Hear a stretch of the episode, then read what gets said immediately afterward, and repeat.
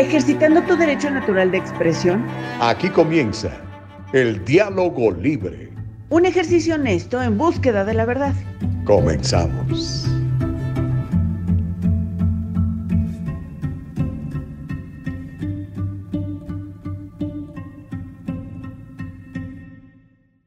¿Cómo les va? Aquí estamos ya completamente en vivo, como normalmente debemos estar, 6 de la mañana, digo 7 de la mañana en punto, tiempo del Pacífico con Gustavo Vargas, con Carlos Bustamante, con un programazo. El día de hoy, amigos, no se van a arrepentir de quedarse con nosotros desde ahorita y hasta las 9 de la mañana, tiempo del Pacífico. Te prometemos un programazo lleno de información valiosa, importante y sobre todo donde privilegiamos el diálogo libre. Hay que platicar siempre todos los asuntos. Mi querida Caro Bustamante, ¿cómo estás? ¿Cómo estás, Gus? Qué gusto verte, qué gusto ver a todos y a todas aquellas que se han conectado. Muchísimas gracias por todos sus comentarios, por todas sus aportaciones. Muchas gracias por seguirnos en todas nuestras plataformas. Recuerden, perdón, que estamos en vivo en YouTube, donde pueden activar la campanita de notificaciones para que YouTube les diga a qué hora estamos eh, eh, conectados, estamos al aire. Y también recuerden darle seguir, eso nos ayuda muchísimo, tanto para nuestros números como para eh, mantener este bello canal. Recuerden que ahora somos un canal, un medio independiente, el diálogo libre tiene su propia plataforma y pues nos tenemos que mantener de otras maneras, muchachos. Entonces, échenos la mano dándole like a nuestras páginas, a YouTube, a Facebook, a Instagram, a Spotify. Eh, ¿Te imaginas, Gustavo? ¿Sabes que hay unos premios de Spotify donde premian a los mejores podcasts? Uh, pues ya, ya nos ganamos todos los premios. en ese estamos, en ese estamos. Siempre con el apoyo de todos y todas las que se conectan y están al pendiente de nuestra información. Entonces, muchísimas, muchísimas gracias y síganle dando like. También en Facebook, recuerden que una cosa es darle like y otra cosa es darle seguir para que Facebook les avise cuando estamos al aire, tienen que darle seguir. Y para que podamos seguir transmitiendo y comiendo, tienen que darle like.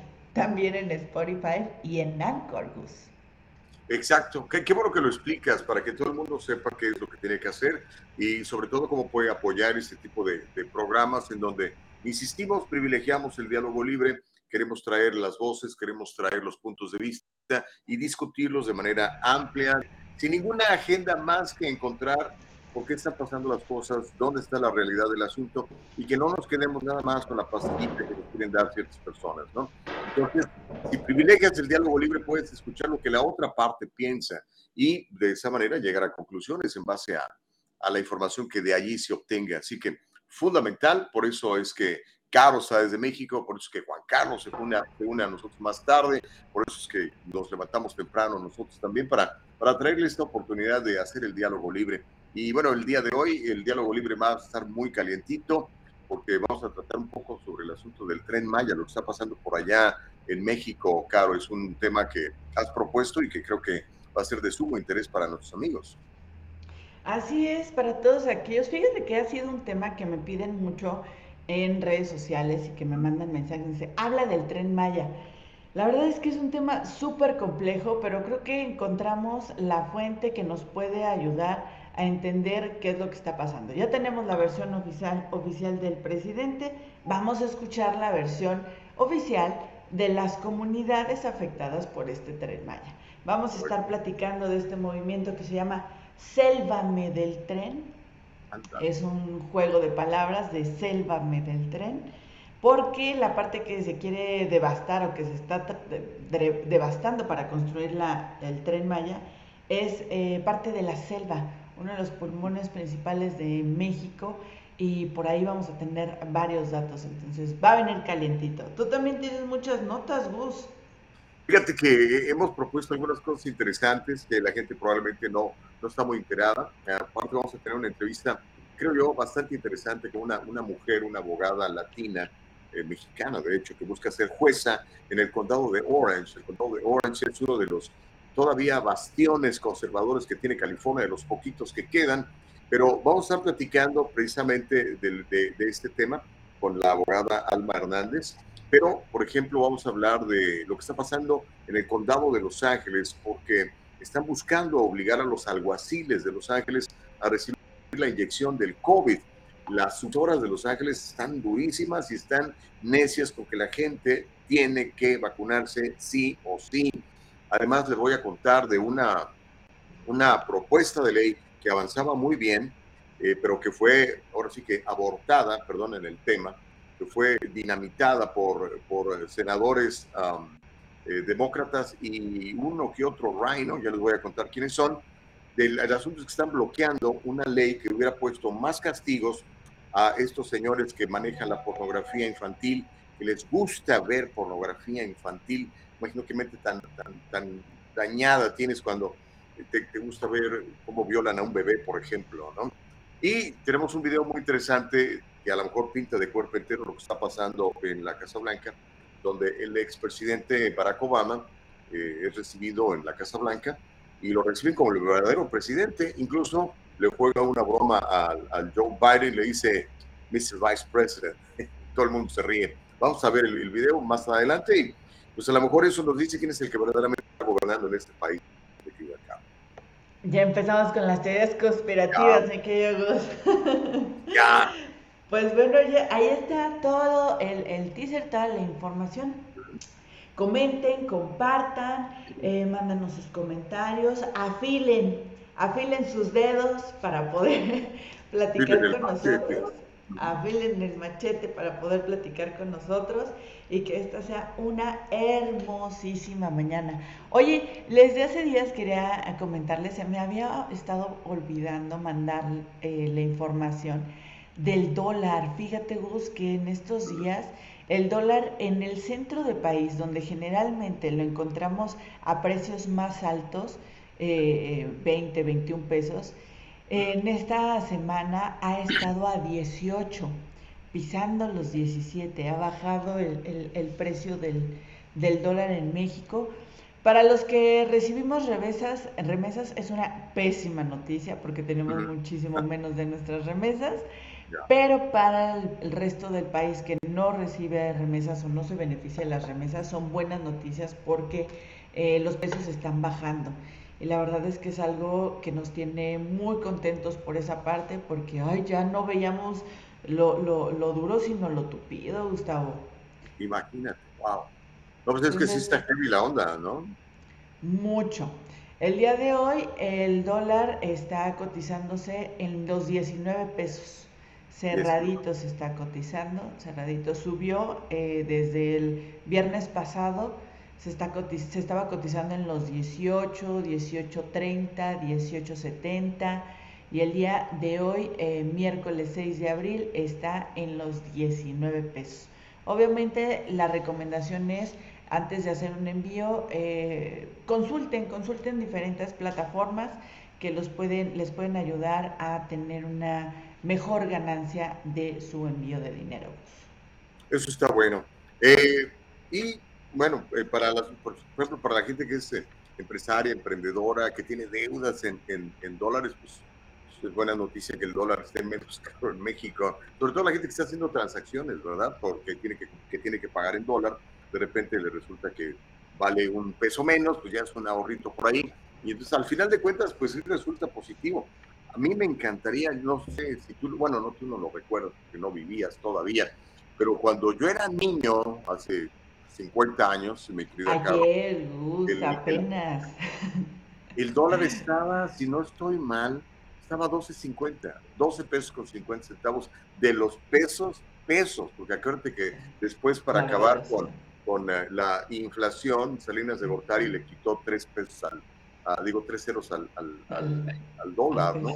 Al peso, quiero decir. Porque en realidad, si ahorita están diciendo que vale 18 por uno, normalmente lo que quiere decir son 18 mil por uno. Que acuérdate que Salinas le quitó tres ceros y así como que ya la gente, no sé si psicológicamente se, se desarma un poquito. Dice, ah, son 18, no, son 18 mil, hermanos. O sea, no se les olvide eso.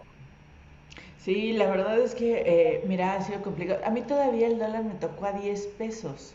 O sea, vagamente recuerdo que uno de mis tíos, que tiene 50 años viviendo en Estados Unidos, eh, mandaba dinero a la familia.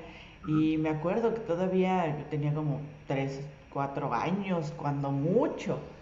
Cuando mucho 7. cuando mucho. Y todavía acompañaba yo a mis tías al banco y le daban el dólar a 10 pesos, ¿no? Para mí era, era sorprendente porque a mí me daban 10 pesos para la tienda y yo decía, con esto puedo comprar otro, otra moneda, una moneda extranjera, ¿no? Desde chiquita, ya sabes, visualizándome. Sí, claro, como debe de ser, como debe de ser. Pero, a ver, pues entremos ya en materia con el asunto del, tren Maya, porque yo creo que es una visualización que tenía el presidente Andrés Manuel López Obrador de revolucionar esa zona, generar, eh, pues no sé, turismo y traer progreso a esa área, pero hay gente que está muy opuesta, sobre todo por el asunto del medio ambiente, me queda acá. Sí, fíjate que la situación está complicada porque, em, pues, eh, a, últimas fechas, a ver, vamos a empezar, empecemos desde el principio. A ver. Eh, fíjate que el tren Maya ha sido uno de los temas clave, una de las joyas de la corona de Andrés Manuel López Obrador y vaya, no lo digo con el afán de, marcarlo como rey, sino de identificar que son, son las, las bases, las, eh, pues sí, las construcciones, los proyectos clave, puntuales y de reconocimiento de Andrés Manuel López Obrador en la 4T en México. La refinería de Dos Bocas, eh, el tren Maya y el aeropuerto de Santa Lucía. Mire, el aeropuerto, híjole, está complicado. Estoy haciendo, estoy planeando ir, entonces muy, muy pronto les, les platicaré. No puedo ir un día que hagamos programa, tiene que ser entre semana. Mi idea era transmitir desde el aeropuerto, eso sería fenomenal. Pero me comentan mis compañeros eh, periodistas que ya han ido que no hay internet, Gus. ¿Cómo que no hay internet? ¿Hay un punto muerto ahí o qué?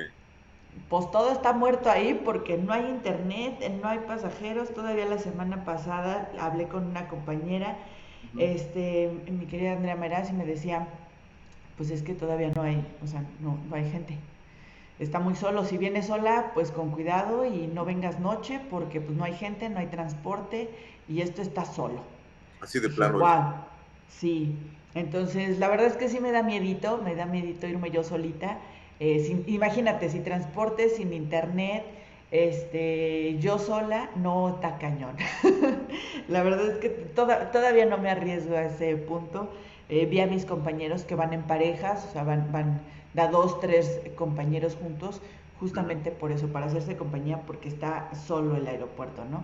Esperemos que sea solamente eh, por, cuestiones de, de tiempo que se están adaptando pero, pues bueno, ahí está el, aeropuerto.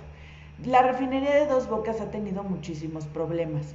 Las empresas, la empresa ICA, quien, es que eh, lo está construyendo, ha tenido manifestaciones de sus eh, trabajadores, eh, no se les está pagando, es lo que reclaman los trabajadores, que no se les está pagando el trabajo. También nos hablan de que en esta refinería ya han tenido muchos problemas, muchas explosiones, muchos muertos. Como en toda construcción, desafortunadamente, siempre hay eh, pérdidas humanas en medio de la construcción. Entonces, la refinería también está dando de qué hablar. Y llegamos al tren Maya. El tren Maya eh, al principio fue el boom de wow, está padrísimo porque va a concentrar el turismo, va a repuntar más bien el turismo en esta zona eh, pero pues empezaron los contratiempos. Resulta ser que al gobierno de mi querido Andrés Manuel López Obrador lo demandan y em, le piden que tiene que recortar, modificar o cancelar la construcción del tren en un tramo que involucra eh, la parte de la selva en esta zona de, de Quintana Roo.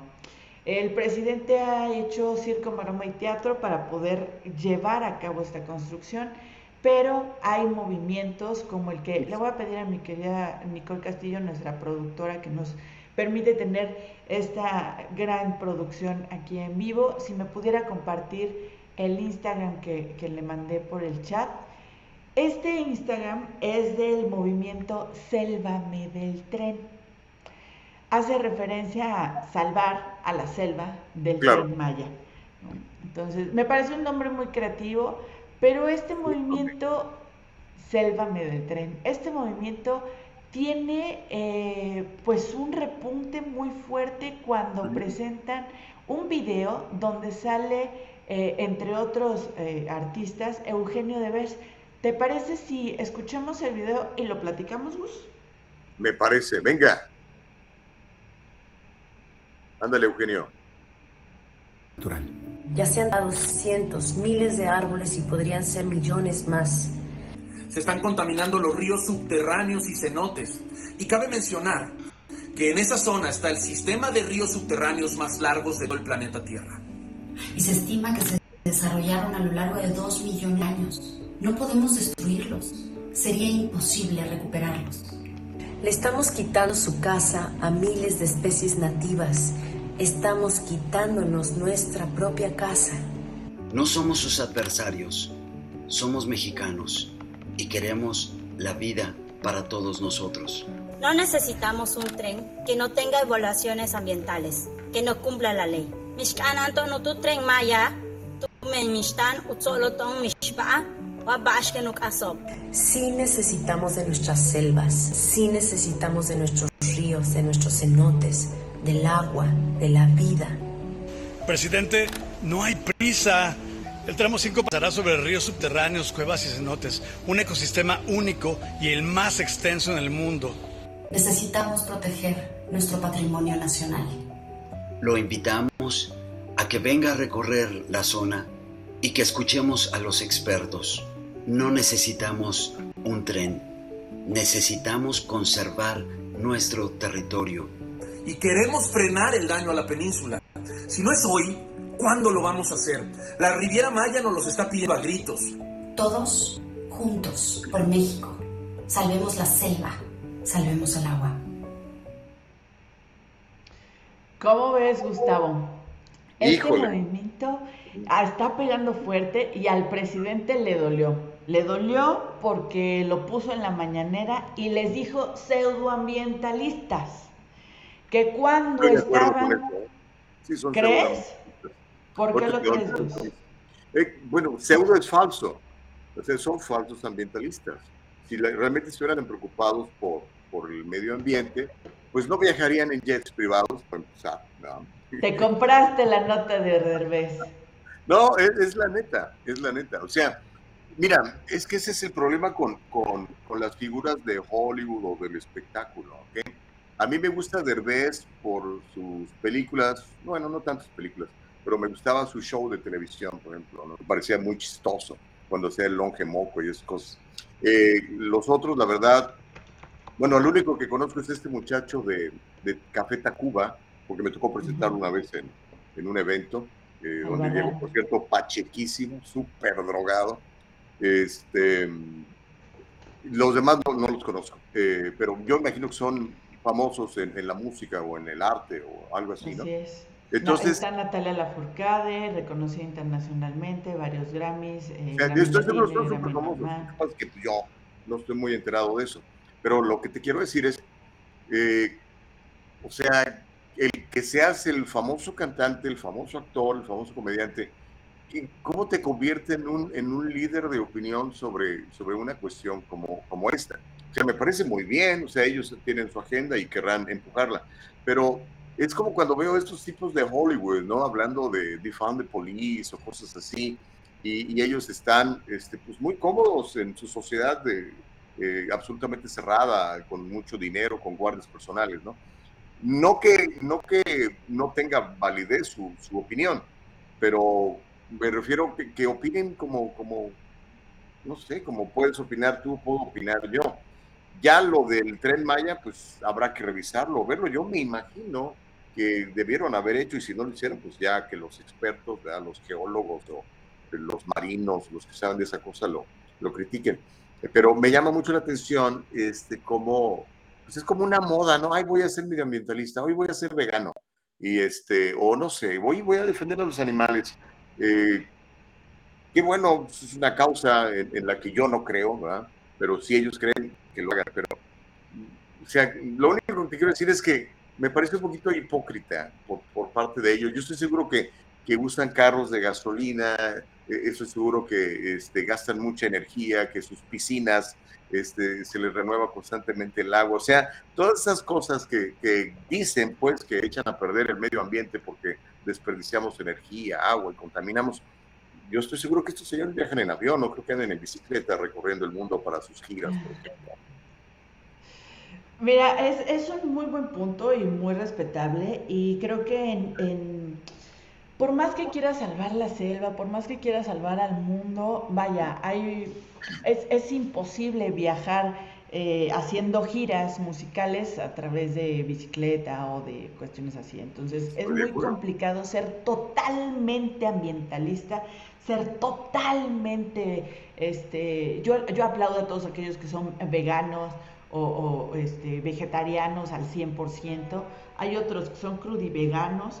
Este, wow, me parece eh, eh, increíble que se pudiera eh, que se pudiera hacer al 100. Yo lo dudo mucho porque estamos en un mundo tan globalizado y tan lleno de productos y demás que en algún momento, hasta la misma ropa, ¿no? O sea, la misma ropa que consumimos es, está bien bien complicado. Eh, Súper. Oye, nos acaban de avisar que tenemos un, invitado, justamente es Raúl Padilla de eh, este, este movimiento Sélvame del Tren. Entonces, muchas gracias a todos los que ya están escribiendo aquí en el chat, estoy viendo sus mensajes. Está Ana Bella Carreno, eh, Jorge Ochoa, Abraham Lugo, bueno, Noé Contreras, que ya están afilando su machete. ¿Te parece si en cuanto a la producción nos diga, invitamos a Raúl Padilla que nos va a hacer el favor de explicarnos sobre este movimiento que ha tomado mucha fuerza después de que eh, estos artistas, eh, este es uno de los cuatro o cinco videos que se hicieron con diferentes artistas, eh, diferentes personalidades del medio del espectáculo, para invitar al presidente López Obrador a que visite la zona, a que se reúna con las comunidades y a que exploren diversas eh, formas de poder quizás sí construir el tren, pero de la mejor manera, de, hacer historia apropiadamente, dicen por ahí, Gustavo. Venga, ya, ya lo tenemos, que, nos cuente, ¿no? ¿Qué, qué, es lo que está pasando y, cuál es su punto de vista? Vamos a privilegiar el diálogo libre. Eh, ¿Ya, ¿Ya lo tenemos o, estaba teniendo? Ahí está, míralo. Ahí está, recíbelo, Caro, recíbelo. Hola Raúl, ¿cómo estás? Muy buenos días. Muchísimas gracias por conectarte con nosotros aquí en el Diálogo Libre. Él es Raúl Padilla de este movimiento Sélvame del Tren. ¿De qué se trata este movimiento, Raúl? ¿Qué tal? Buenos días. Pues eh, espero que me escuchen bien. Muchas gracias por la invitación. Es eh, un movimiento legítimo eh, para proteger los ecosistemas peninsulares y en este caso eh, los ecosistemas que ocurren en la selva maya de Quintana Roo. Entonces, con la preocupación de que las cosas se transparenten y de llegar a acuerdos para el bienestar eh, y para el derecho al, a, un, medio ambiente sano, pues nace Selva del Tren, una vez más, con esta gran, gran, gran obra de de megaproyecto llamado Tren Maya, que abarca eh, cinco estados y que es muy importante saber cuáles son las repercusiones en el medio ambiente y pues la ley nos indica que cualquier obra de esta magnitud pues debe tener y de contar con medidas de mitigación que se publicarán en una manifestación de impacto ambiental, la cual eh, no existe, eh, no hay más que un permiso provisional que se les otorgó en diciembre del año pasado pues antes de que cambiaran la ruta hacia la selva, cinco kilómetros adentro de la selva, cuando todavía la ruta se, programaba para la carretera 307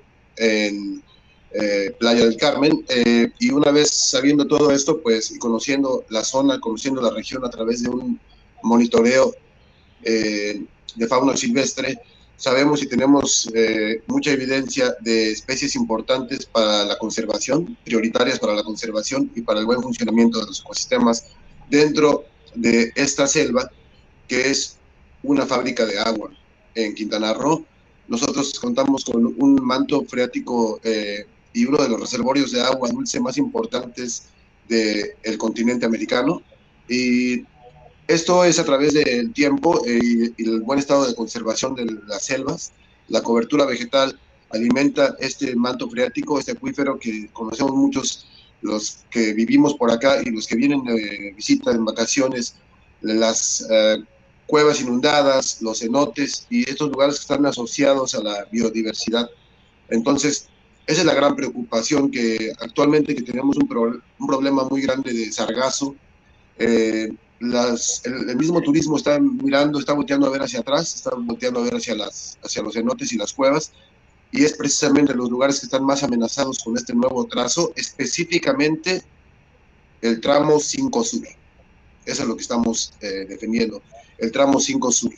Únicamente este tramo es lo que le estamos diciendo al señor presidente de la República, que preste especial atención porque va a ser mucho lo que vamos a perder y muy poco lo que se va a ganar de hacerse las cosas mal y de haber eh, una afectación directa en el corto y en el largo plazo, pues va, vamos a pagarlo todos y de la peor, de la peor forma, ¿no? Entonces, esta es la gran preocupación. Es un grupo de, ciudadanos eh, conscientes y la participación de algunos artistas que levantaron la mano y dijeron yo los apoyo. Nadie, nadie nos administra, nadie nos paga nada.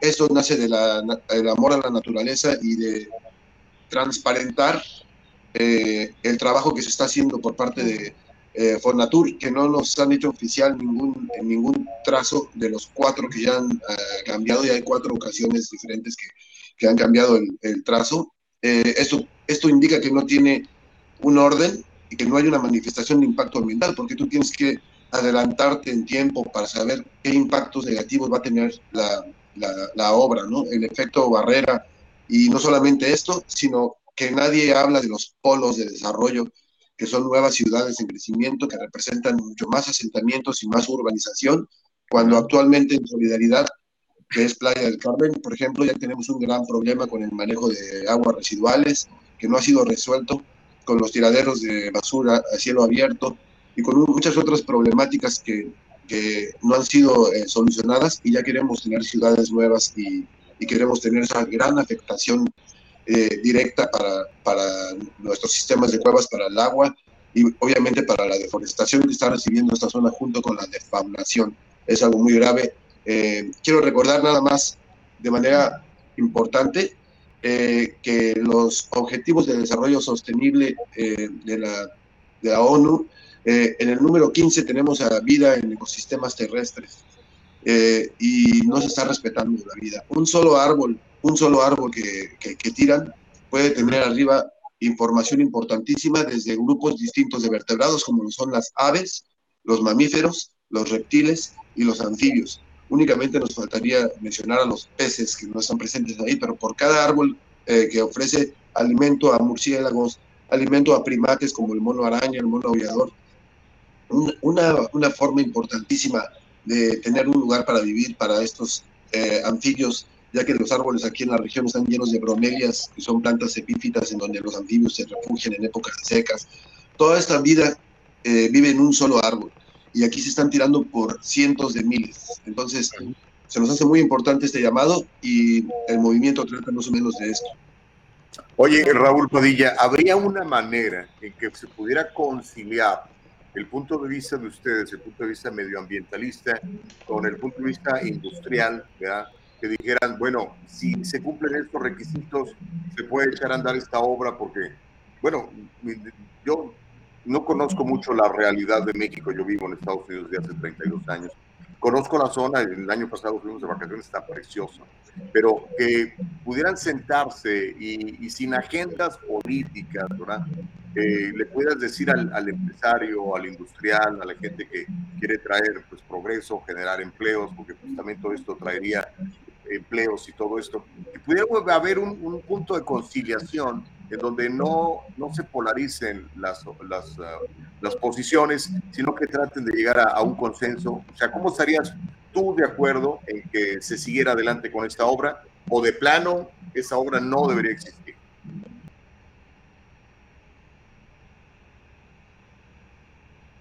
Creo que Raúl se nos congeló. Sí, ¿verdad? Tantito. Se quedó muy serio.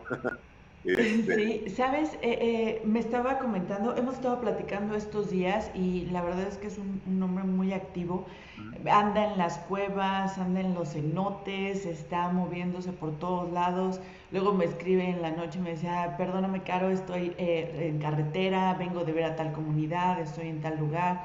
Vine a ver cómo va la, la, la resistencia en tal zona. Entonces, eh, mira, yo agradezco muchísimo que, tuviera la oportunidad de, platicarnos un poquito más de esto. Ojalá se pueda restablecer la, conexión con Raúl Padilla, iniciador del movimiento Sélvame del Tren, que tuvo su boom eh, después de que viéramos unos videos eh, a nivel mundial donde diferentes artistas, en su mayoría mexicanos, nos hablan de lo que puede afectar el tren Maya, ¿no? Eh, ¿Te parece si vemos algunos comentarios en lo que restablecemos la comunicación con eh, Raúl? Sí, y mira, ya también Juanca ya está al diálogo. Bien, Hola, buenos días, ¿cómo están? Qué guapo, Juanca. Gracias por la flor, mañana vengo por la maceta. Hoy, hoy toco baño, muy bien.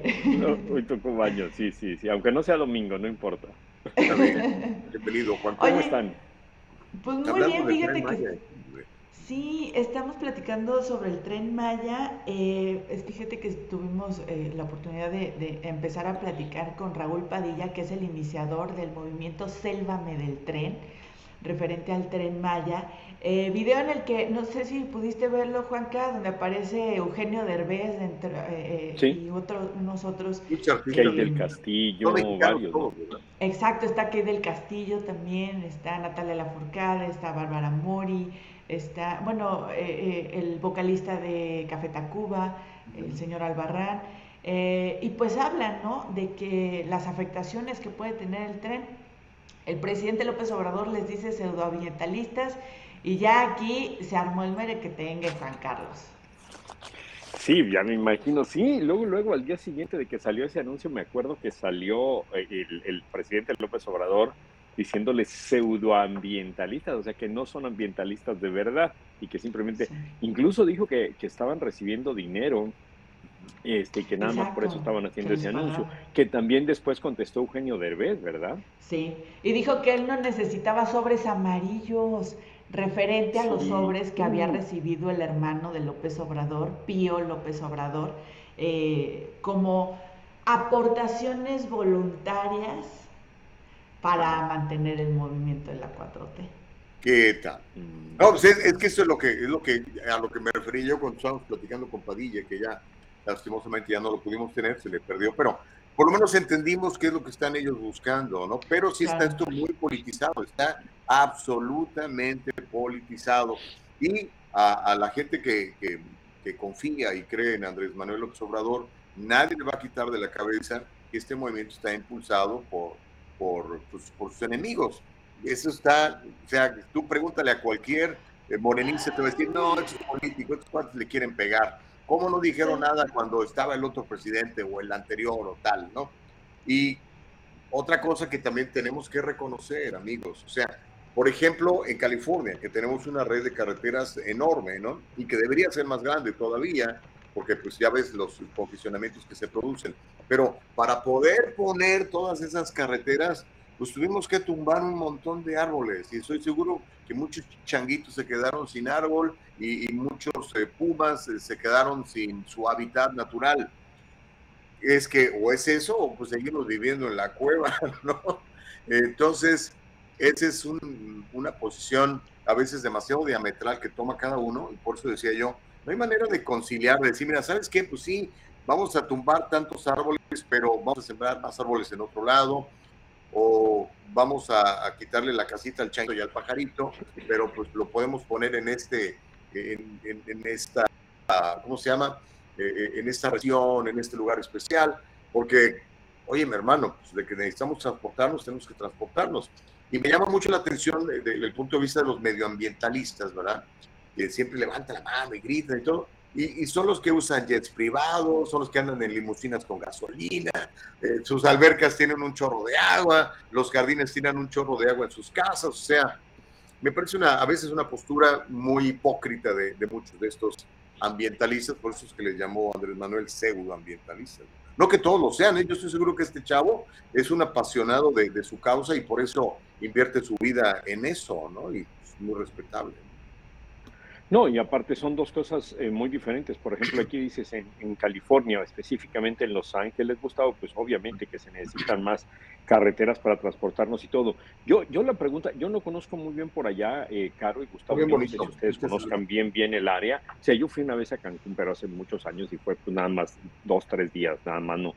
Eh, eh, ¿Qué tan indispensable es el tren Maya para que la gente se transporte o se comunique, porque voy a esto por, eh, la pregunta es por lo que hizo ahorita el comentario Gustavo, pues aquí sí es muy, muy, muy indispensable prácticamente para, para conectarnos, ¿no? Para, para agilizar el tránsito, para comunicarnos, para que haya el comercio, pero allá es de verdad esencial, no, o sea, esencial sería la palabra, o sumamente necesario No, la construcción Esencial no es. tren.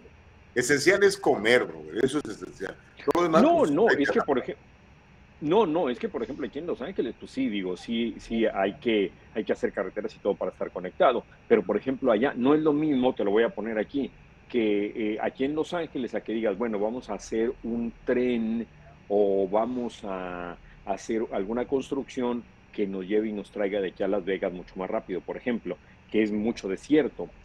O sea, ahí no estás afectando nada, pero a lo mejor sí, o sea, y, y, y qué tan indispensable o qué tan necesario es este tren, Caro.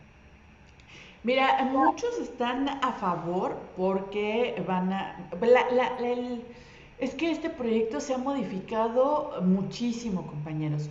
O sea, nos han dicho que esto va a beneficiar el turismo porque va a transportar y va a atravesar cinco estados de la República, ¿no? Toda la península. Y luego nos dicen que, o sea, como es tan grande y tan majestuoso, pues que va a ser bastante caro. Entonces, decir que eh, va a servir para que los mismos comerciantes locales puedan transportar o puedan eh, llevar dentro de estos cinco estados sus productos, pues también nos, nos suena complicado porque dicen, es que va a ser muy caro un viaje. O sea, estamos hablando de casi mil pesos y es la venta de un comerciante si bien le va. Entonces, o te vas a vender los otros estados o, o- pagas el boleto de- del transporte, ¿no? Creo que todavía tenemos muchas dudas al respecto de cómo va a funcionar el tren Maya, así como está pasando ahora con el aeropuerto, aunque ya está el aeropuerto, todos tenemos muchas dudas de qué es lo que está pasando, cómo va a funcionar. No hay vuelos, las aerolíneas no se quieren sumar, entonces no sabemos tampoco si quién va a operar el tren. Lo más probable es que sea el ejército, chicos. Por ahí hay una historia medio, medio truculenta.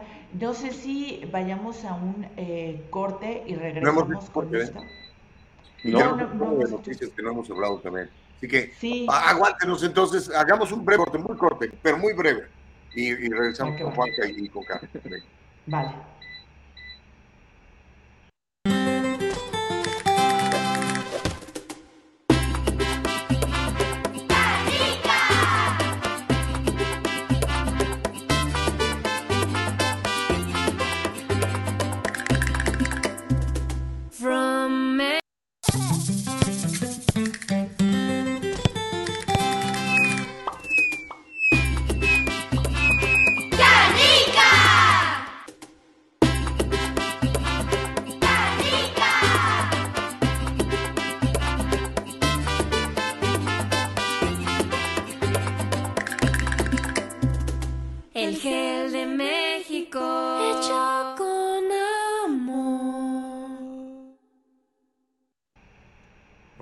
Está bien bonito ese comercial, ¿no? Me.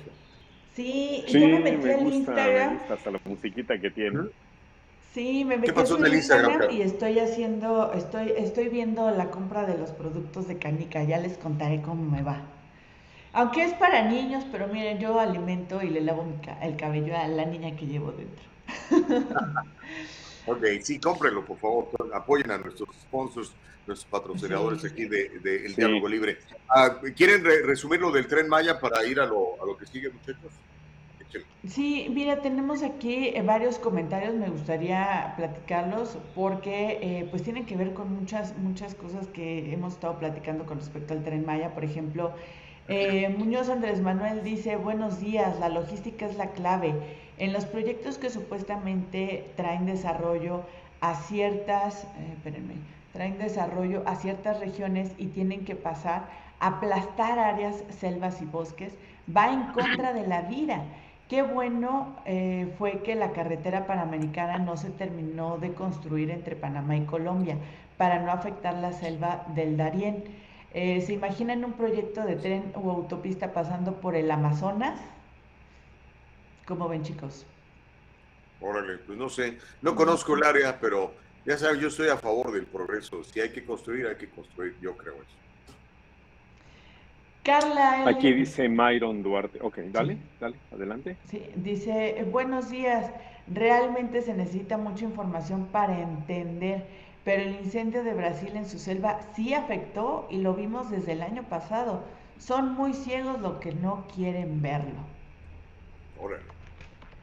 Oye, nos dice que tenemos de regreso a Raúl, si se puede. Podemos ponerlo de nuevo, Raúl Padilla.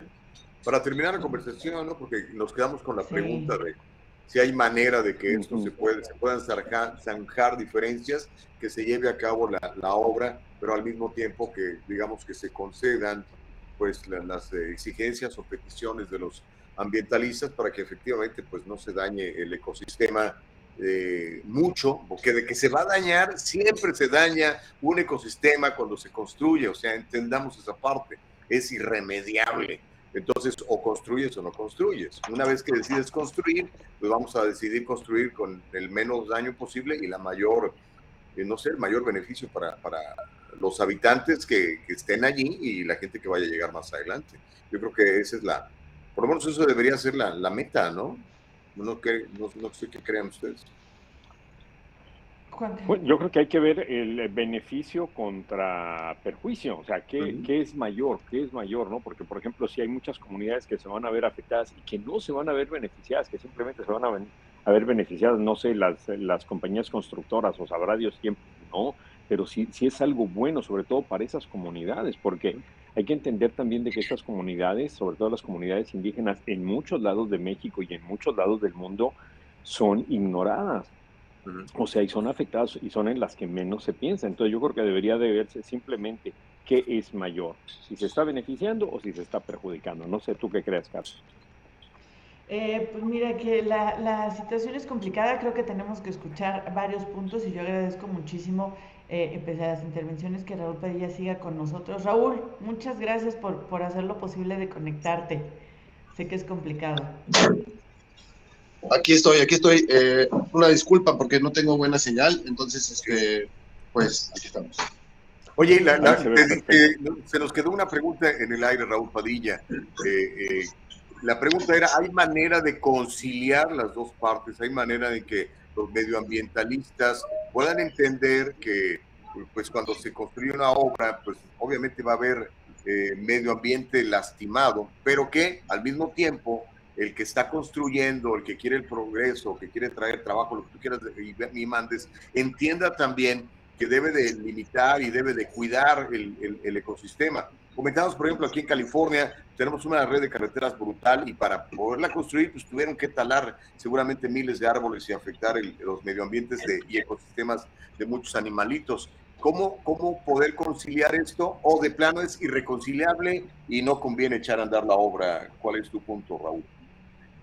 pues lo, lo, más importante es que se transparente la información y que se cuente con manifestaciones de impacto ambiental, porque en estos documentos oficiales se muestran las medidas de mitigación y únicamente sabiendo cómo va a afectar podemos ver si es viable o no. Lo que estamos viendo en el tramo 5 Sur nos indica que es eh, un proyecto no viable.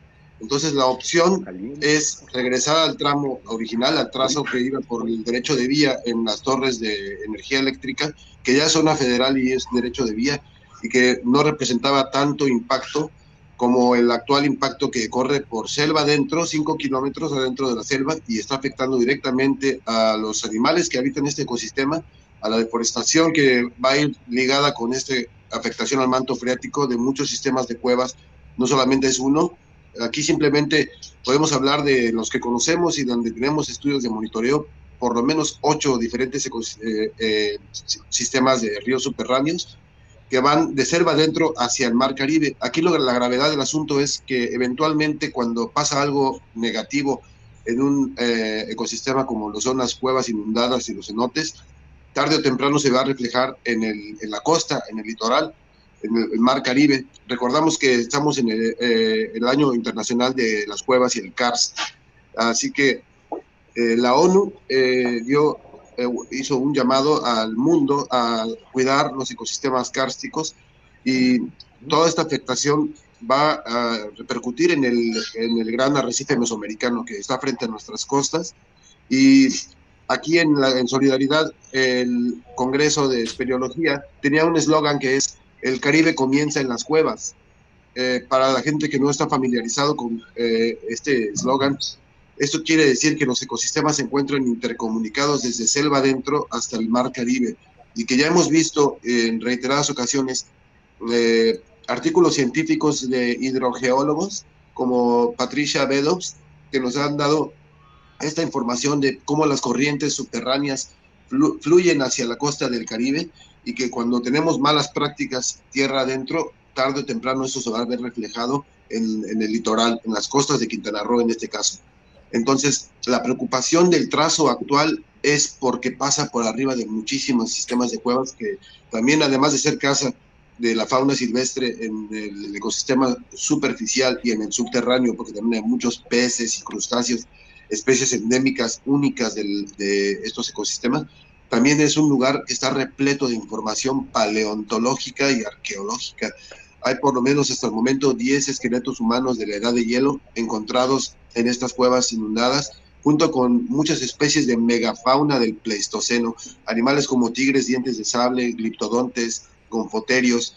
Eh, también eh, estamos viendo todo esto afectado, ¿no? Eh, ahí el actual trazo pasa muy cerca de Hoyo Negro, que es en donde se encontró recientemente uno de los humanos más antiguos del continente, que es Naya, y eh, asociado en tiempo a Naya, pues tenemos una serie de, especies de animales en, megafauna que han sido hallados en este lugar, que es un, eh, de verdad un tesoro, una cápsula del tiempo que durante mucho, muchos miles de años han, estado ahí resguardados y que actualmente pues están en riesgo de, de perderse.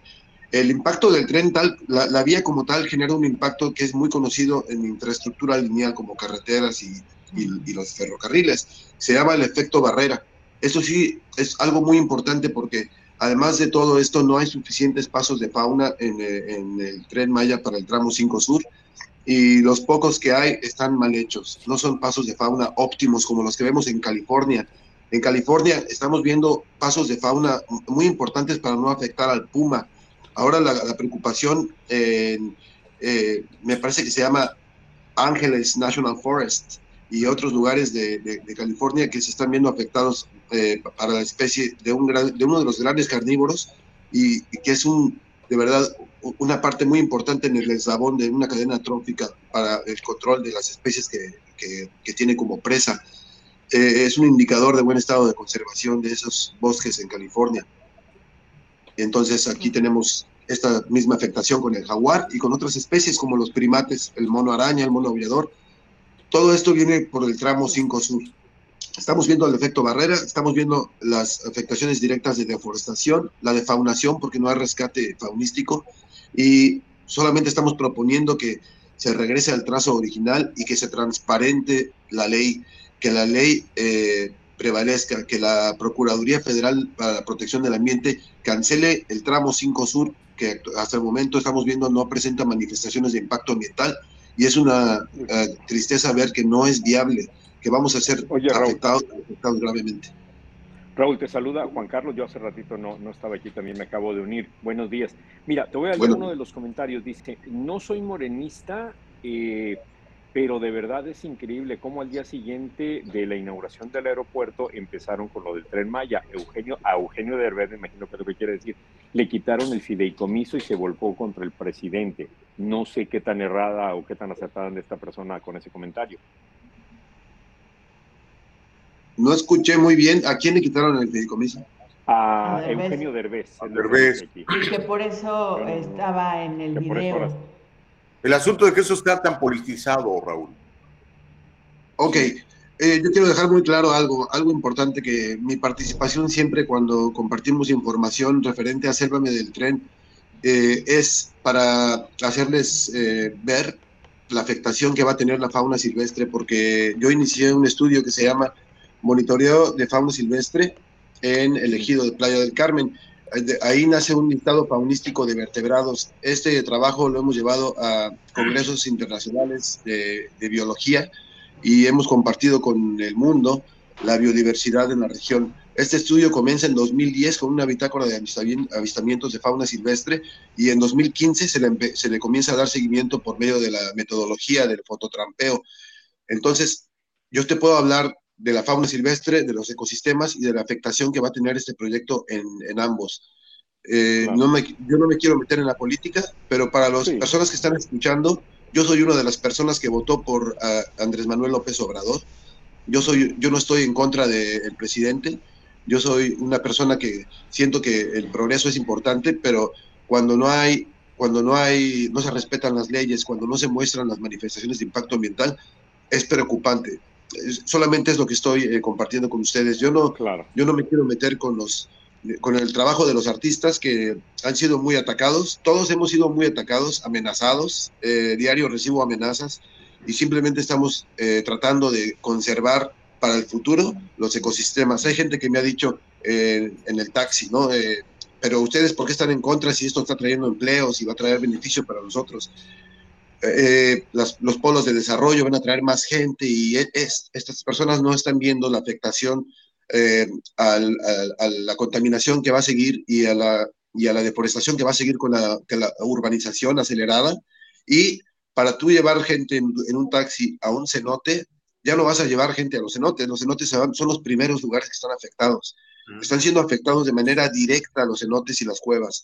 Entonces, ya para qué quieres tener más gente y más personas viniendo y más turismo cuando tienes ecosistemas rebasados en capacidad de carga y cuando tienes una afectación de un megaproyecto directamente sobre estos ecosistemas que son de verdad la, la gallina de los huevos de oro para la gente que vive en Quintana Roo.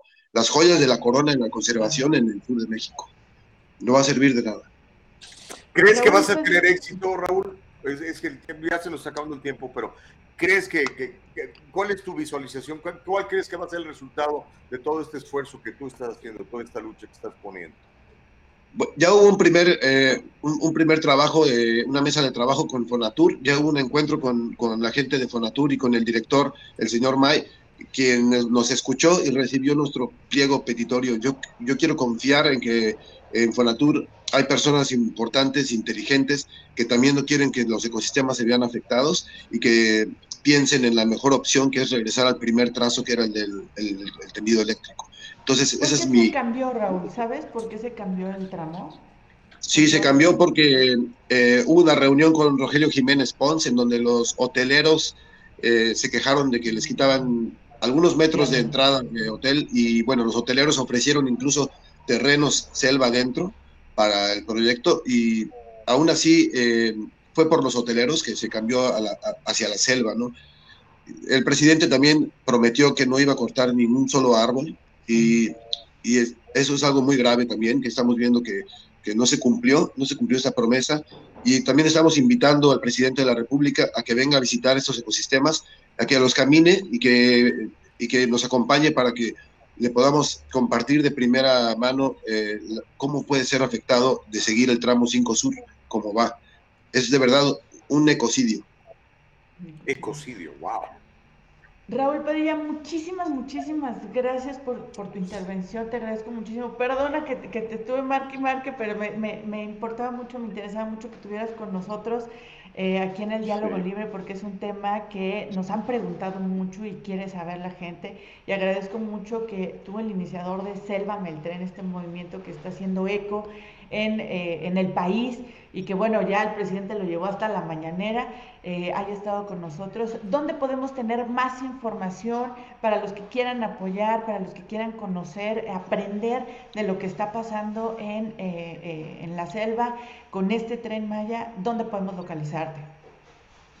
Bueno, tenemos las redes sociales de Sélvame del Tren en, en Instagram, en Facebook, en Twitter y nos pueden seguir a través de estas eh, plataformas y vamos ahí mismo a estar publicando próximamente este gran listado de fauna silvestre afectada por el tren Maya, porque pues la, la gente no, que no conoce no puede defender esto, no, puede, no le puede importar. Solamente cuando lo conoces y cuando entiendes la gravedad es cuando te empieza a importar y puedes ayudar. Muchísimas gracias a ustedes. Muchas gracias, Gracias. Padilla, Gracias, desde. Sélvame del Tren en Un abrazo. la península. Muchas gracias. Chicos, ¿cómo ven? Pues mira, cuando tienes la información, por lo menos el otro punto de vista, pues puedes este, entender mejor la, la postura, por ejemplo, de Raúl. Tratar de Yo balancear. entiendo, yo entiendo la, la tarea de algunos ambientalistas, eh, algunos me parece que son auténticos, yo creo que es el caso de, de Raúl, otros estarán motivados por otras situaciones, ¿no?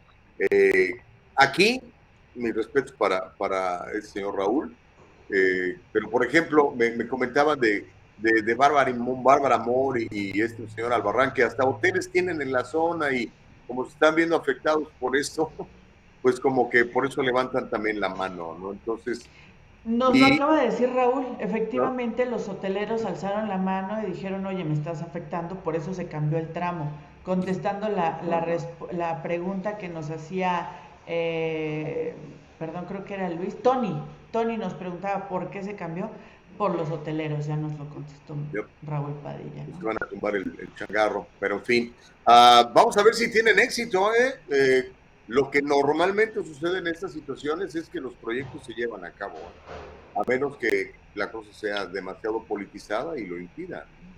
Bueno, por ejemplo, eh, alguien mencionaba ahorita en uno de los comentarios que, le llegaron, que, que decía que como antes no o algo así. Pero también cuando estaba Fox con aquel aeropuerto que se iba a hacer, ¿dónde iba a ser? Y que al final de cuentas no se hizo, ¿verdad? Sí, tampoco ¿Dónde era, se hizo. Eh, ¿Era en si no mal recuerdo, No. no, no, no. Era, en, era en la Ciudad de México, ahorita te digo, era en la Ciudad de México, pero en una zona también que dices, está totalmente conurbada. De hecho, desde ahí salió eh, esto de que el aeropuerto eh, Benito Juárez tenía que modificarse, tenía que tener otra sede desde Fox, porque él propuso que fuera este aeropuerto en la Ciudad de México, en plena Ciudad de México. Entonces decían, oiga, señor presidente, si quieren deshacer, o sea, quieren liberar el espacio del Benito Juárez, que está en el corazón de la ciudad, ni modo que le meta usted otro, eh, otro aeropuerto ahí mismo. Desde ahí se viene arrastrando. Pero, pero es, eh, dice que estaba en los municipios de Texcoco y Atenco, en el Estado de México, es donde se iba a construir aquel aeropuerto, ¿no? Ese y fue que con hubo Peña mucha Nieto. controversia y todo. Fue con Peña, sí. Fue el que, Sí. el que dinamitó la, la cuarta Desde sí, desde ahí, desde que sale Fox a decir necesitamos otro aeropuerto, se empiezan a mover todos estos hilos. O sea, el aeropuerto no es solamente del PAN, ni del PRI, ni del pero, o sea, todos estuvieron involucrados en el aeropuerto de que es, eh, era el aeropuerto de Texcoco, donde se empezó a construir, donde lo empezó a construir Peña Nieto, y que ahora tenemos construcciones inundadas por este, aguas bastante repugnantes, porque pues hay un basurero ahí en el lago de Texcoco. ¿no? Órale. Mm. Okidoki, ah, ¿qué onda? ¿Te, te vas a quedar un rato más, mi querida Caro? Vamos a, a platicar un poco de notas locales, digo, no locales este, de Estados Unidos, y la entrevista con la, la posible condado de Orange. Sí. Muchachos, yo me despido. Muchísimas, muchísimas gracias por, por su paciencia y, y yo sé que esta entrevista nos llevó un poquito más de lo, un muchote más de lo esperado por los contratiempos de la conexión, pero les agradezco Sí, mucho. me mucho dicen su que ya te está esperando la guajolota. Me, me dicen que Ah, ya. me voy. Muchas gracias. Que tengan un excelente Saludos, día. Muchas gracias a todos. Y recuerden, hagamos historia apropiadamente, chicos. Un abrazo, Caro. Oye, oye. Juanita, este, bueno, después de despedir a, a Caro, ¿qué- ¿qué les parece si hacemos una breve, bre- breve pausa? De esa manera, este, Nicole, nuestra productora, nos prepara el, el video donde eh, Barack Obama estuvo ayer en la Casa Blanca y, y, este, para algunos se pitorreó un poco de Joe Biden, otros simplemente dijeron, "Eh, es una broma estudiantil. Eh, vamos a escuchar y ver el video y después eh, si quieres, platicamos un poquitito. Y luego viene una señora, una abogada del condado de Orange, que quiere ser jueza tú y en el condado de Orange, y mujer y latina. Qué padre, qué padre, me da gusto. Sí, sí, me encanta la idea. Vamos a, Va- Vamos entonces con el video. ¿Lo tienes por ahí lista, Nicole? O a la Vamos pausa. primero la pausa. Yo creo que la pausa primero, ¿no? Sí, vamos a la pausa y Sí. regresamos con el video.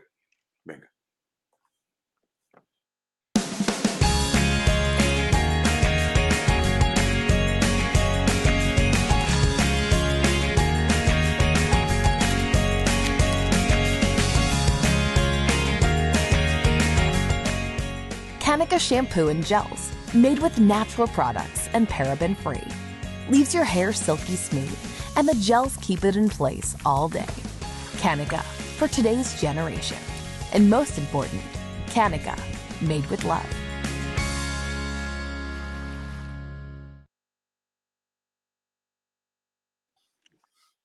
Cánica. En, en español es canica, pero en inglés es cánica. Sí, ah. las canicas, las canicas, los que a los que jugamos a las canicas, ¿no? Qué padre, cuando andabas ahí con las ah, eh, con los eh, con las rodillas, o más bien con los pantalones todos rotos de las rodillas, de tanto que andaba uno ahí hincado, pero qué padre infancia.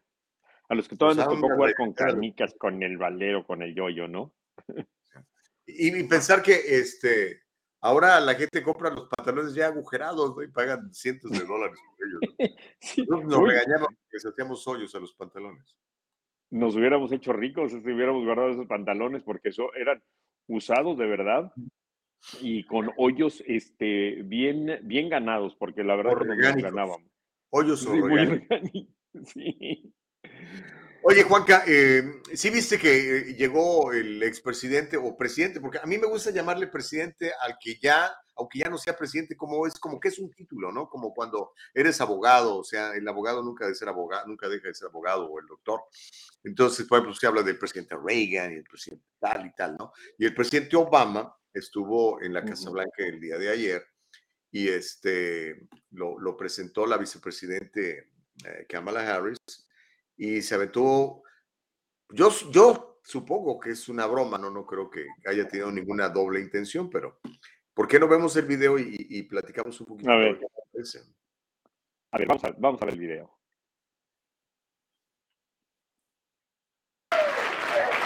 Thank you, everybody. Have a seat. Have a seat. Thank you. Vice President Biden, Vice President. That was a joke.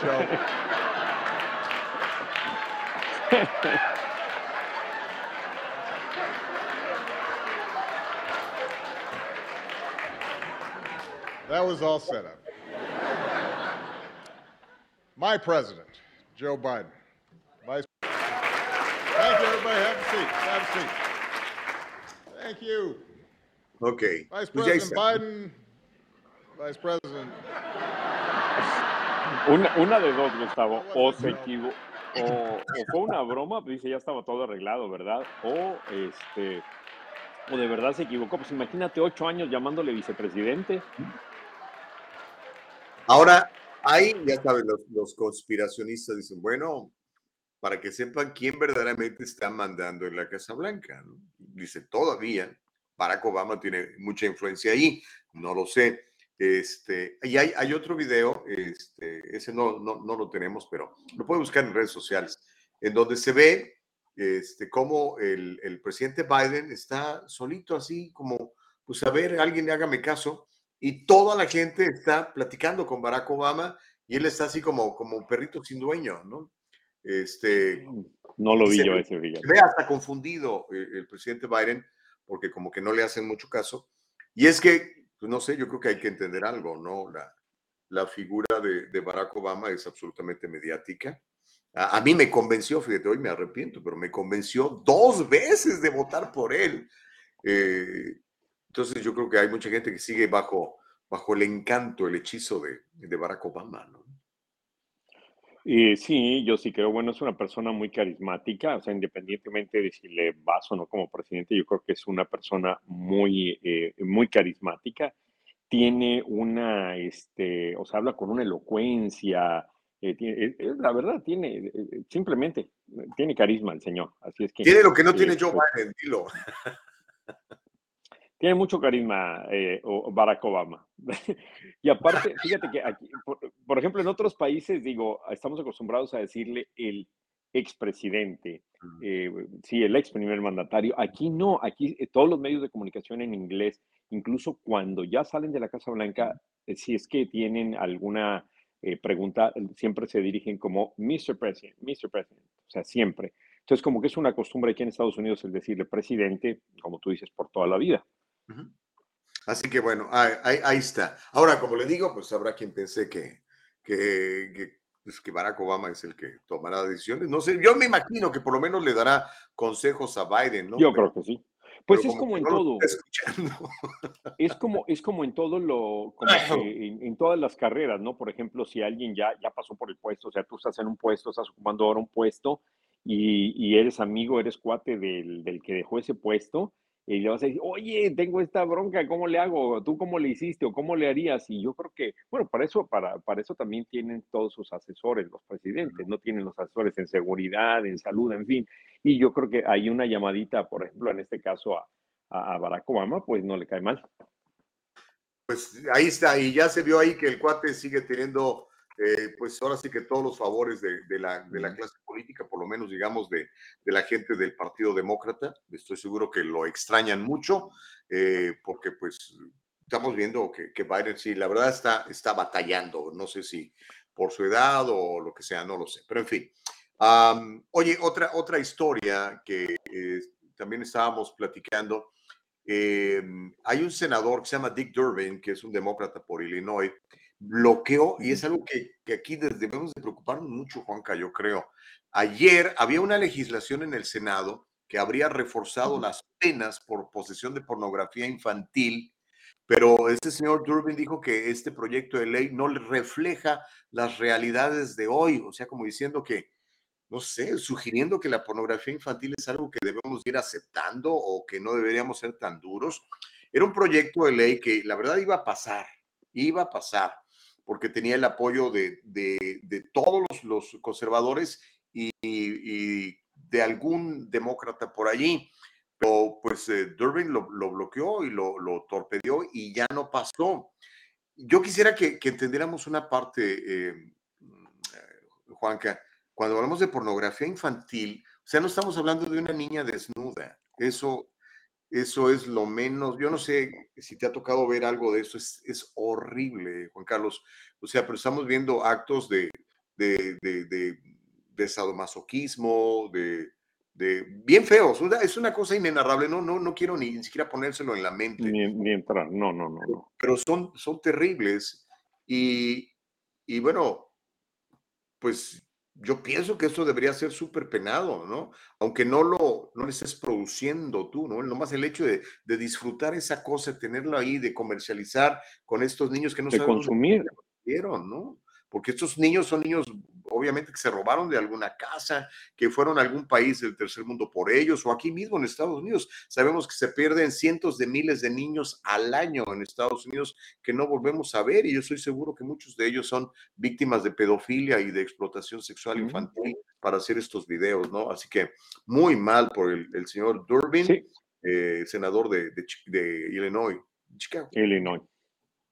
Sí, y totalmente de acuerdo, Gustavo. Yo creo que ahí sí las penas deberían ser bastante fuertes, o sea, independientemente de, de, de, de dónde vienen, de quién hace estas leyes, este, si es un demócrata o un republicano, yo creo que sí debería de haber, pues, consecuencias más serias, porque fíjate, cuando an- andamos en la calle reportando y, y hay muchos casos de esto, de niños perdidos, de jovencitas perdidas, o sea, la verdad que es hasta muy difícil hablar de este tema eh, como bien lo mencionas, yo simplemente quiero decir que sí debería de haber penas más, castigos más severos para estas personas, porque a veces parece que, que, que no les pasan muchas cosas, o sea, la verdad que eh, como que se va normalizando y no es algo normal. Hay que entender que esto no es algo normal, es algo que no debería suceder y como, como bien lo dice, son, son, son niños que se desaparecen, que se los roban y que jamás sus padres vuelven a saber de ellos. Y, y la verdad, eh, yo creo que aquí sí debe ser castigos para las personas que producen esto, así como para las personas que lo consumen, independientemente del grado del consumo que tengan. O sea, yo creo que deben de haber penas, castigos más severos para todas estas personas. Estamos totalmente de acuerdo, Gustavo. Pues bueno, y pero y en otro tema relacionado, pues la, la jueza Ketanji Brown, que por cierto parece ser muy suave con, con, con, los pedófilos y con los pornógrafos infantiles, estaría a punto de ser ratificada como la próxima jueza de la Suprema Corte de Justicia de la Nación. Pero bueno, ya que estamos hablando de juezas y de mujeres, fíjate que está eh, con nosotros y nos da gusto recibirla. Ella es abogada, es abogada de mucho, de, mucho tiempo, su esposo es abogado, eh, tiene una práctica bien grande en el condado de Orange, es la abogada Alma Hernández, y ella está buscando ser jueza, pero en un distrito de acá del sur de California. Así que sería muy bueno platicar con ella y, y decir que nos diga cuáles son sus puntos de vista sobre la impartición de justicia aquí en el, en el sur de California. ¿Por qué no nos hace favor de recibirla, don Juan Carlos González? Muy buenos días. Buenos días, abogada Alma. Estaba perdiendo yo la comunicación. ¿Cómo está? Bienvenida aquí a Diálogo Libre. Le saludan Gustavo Vargas y su servidor Juan Carlos González. Gracias por estar con nosotros. ¿Cómo le valga? Ay, muy bien, muchas gracias. A, muy agradecida de que me tengan aquí en su programa este, ma este mañana. A ver, Alma. Cuéntenos. ¿Por qué quieres ser Dale, juez? dale, adelante, Gustavo. Cuéntenos, ¿por qué? ¿Mande? ¿Por qué quieres ser jueza en Orange County?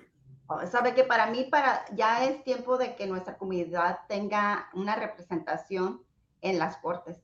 O sea, es muy rara la vez que usted pueda entrar a una, a una sala en la corte y encuentre a una latina como juez.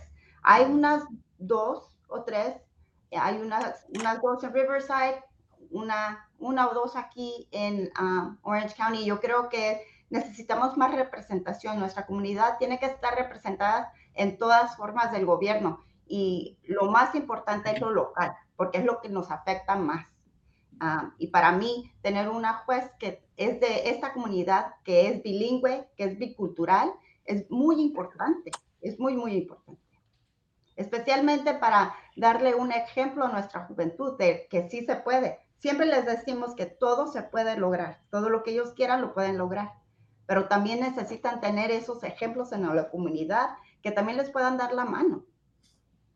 Ahora, hemos visto cómo la comunidad latina ha, crecido en, todos los aspectos, incluso en, en el aspecto eh, legislativo. Vemos pues, que hay más congresistas, que aquí a nivel California hay asambleístas, en fin. Pero en el Poder Judicial especialmente, y hablar de una mujer hispana, o sea, como decía, no hay muchos, y no solamente en el condado de Orange, o sea, en, en todos lados aquí en el país. Eh, ¿Qué, qué tantas eh, probabilidades hay? ¿Y qué es lo que usted haría para mejorar el sistema judicial aquí en, en, en California? Mire, primeramente yo tengo 15 años como fiscal en el condado de Riverside. Y mi enfoque, mi especialidad siempre ha sido casos de abuso sexual y físico de menores y, y pandillas y homicidios. Eso es lo que me he enfocado los últimos, digamos, 10 años de mi carrera. Puros casos de esos. Y para mí como fiscal ha sido muy importante mi cultura uh, y ser mexicana, ¿verdad? Uh -huh. Porque la mayoría, desafortunadamente, no le puedo dar el porqué de mis casos cuando estaba eh, enfocada en puro caso de abuso sexual y uh, físico, la mayoría eran latinos o de habla hispana. Y lo, era tan importante que estos niños que eh, sean víctimas, que fueron víctimas, ah, tengan a alguien que les puede demostrar que el apoyo, que a veces les falta en su casa, ¿verdad? Porque el abuso puede infectar a toda la casa, no solamente al niño. Y es súper importante tener a alguien ahí que los niños vean y puedan hablar su idioma, se sientan a gusto, se sientan entendidos. Y para mí, ese sería otro nivel todavía, poder afectar a más personas y ayudar a más personas. Ah, también la manera que uno, las creencias que tenemos, las tradiciones, es bien importante también, porque cuando alguien entra a un tribunal, sea el acusado o una víctima, ¿Mm? es muy importante uh, la manera de ver el mundo del juez que está sentado, ¿verdad? Oye, abogada Alba Hernández, mencionaste algo bien grave. De hecho, veníamos de, de esa historia en donde en el, en el Senado Federal se detuvo esta, esta propuesta que castigaría más fuerte a la gente que compra y consume eh, pornografía infantil, ¿no?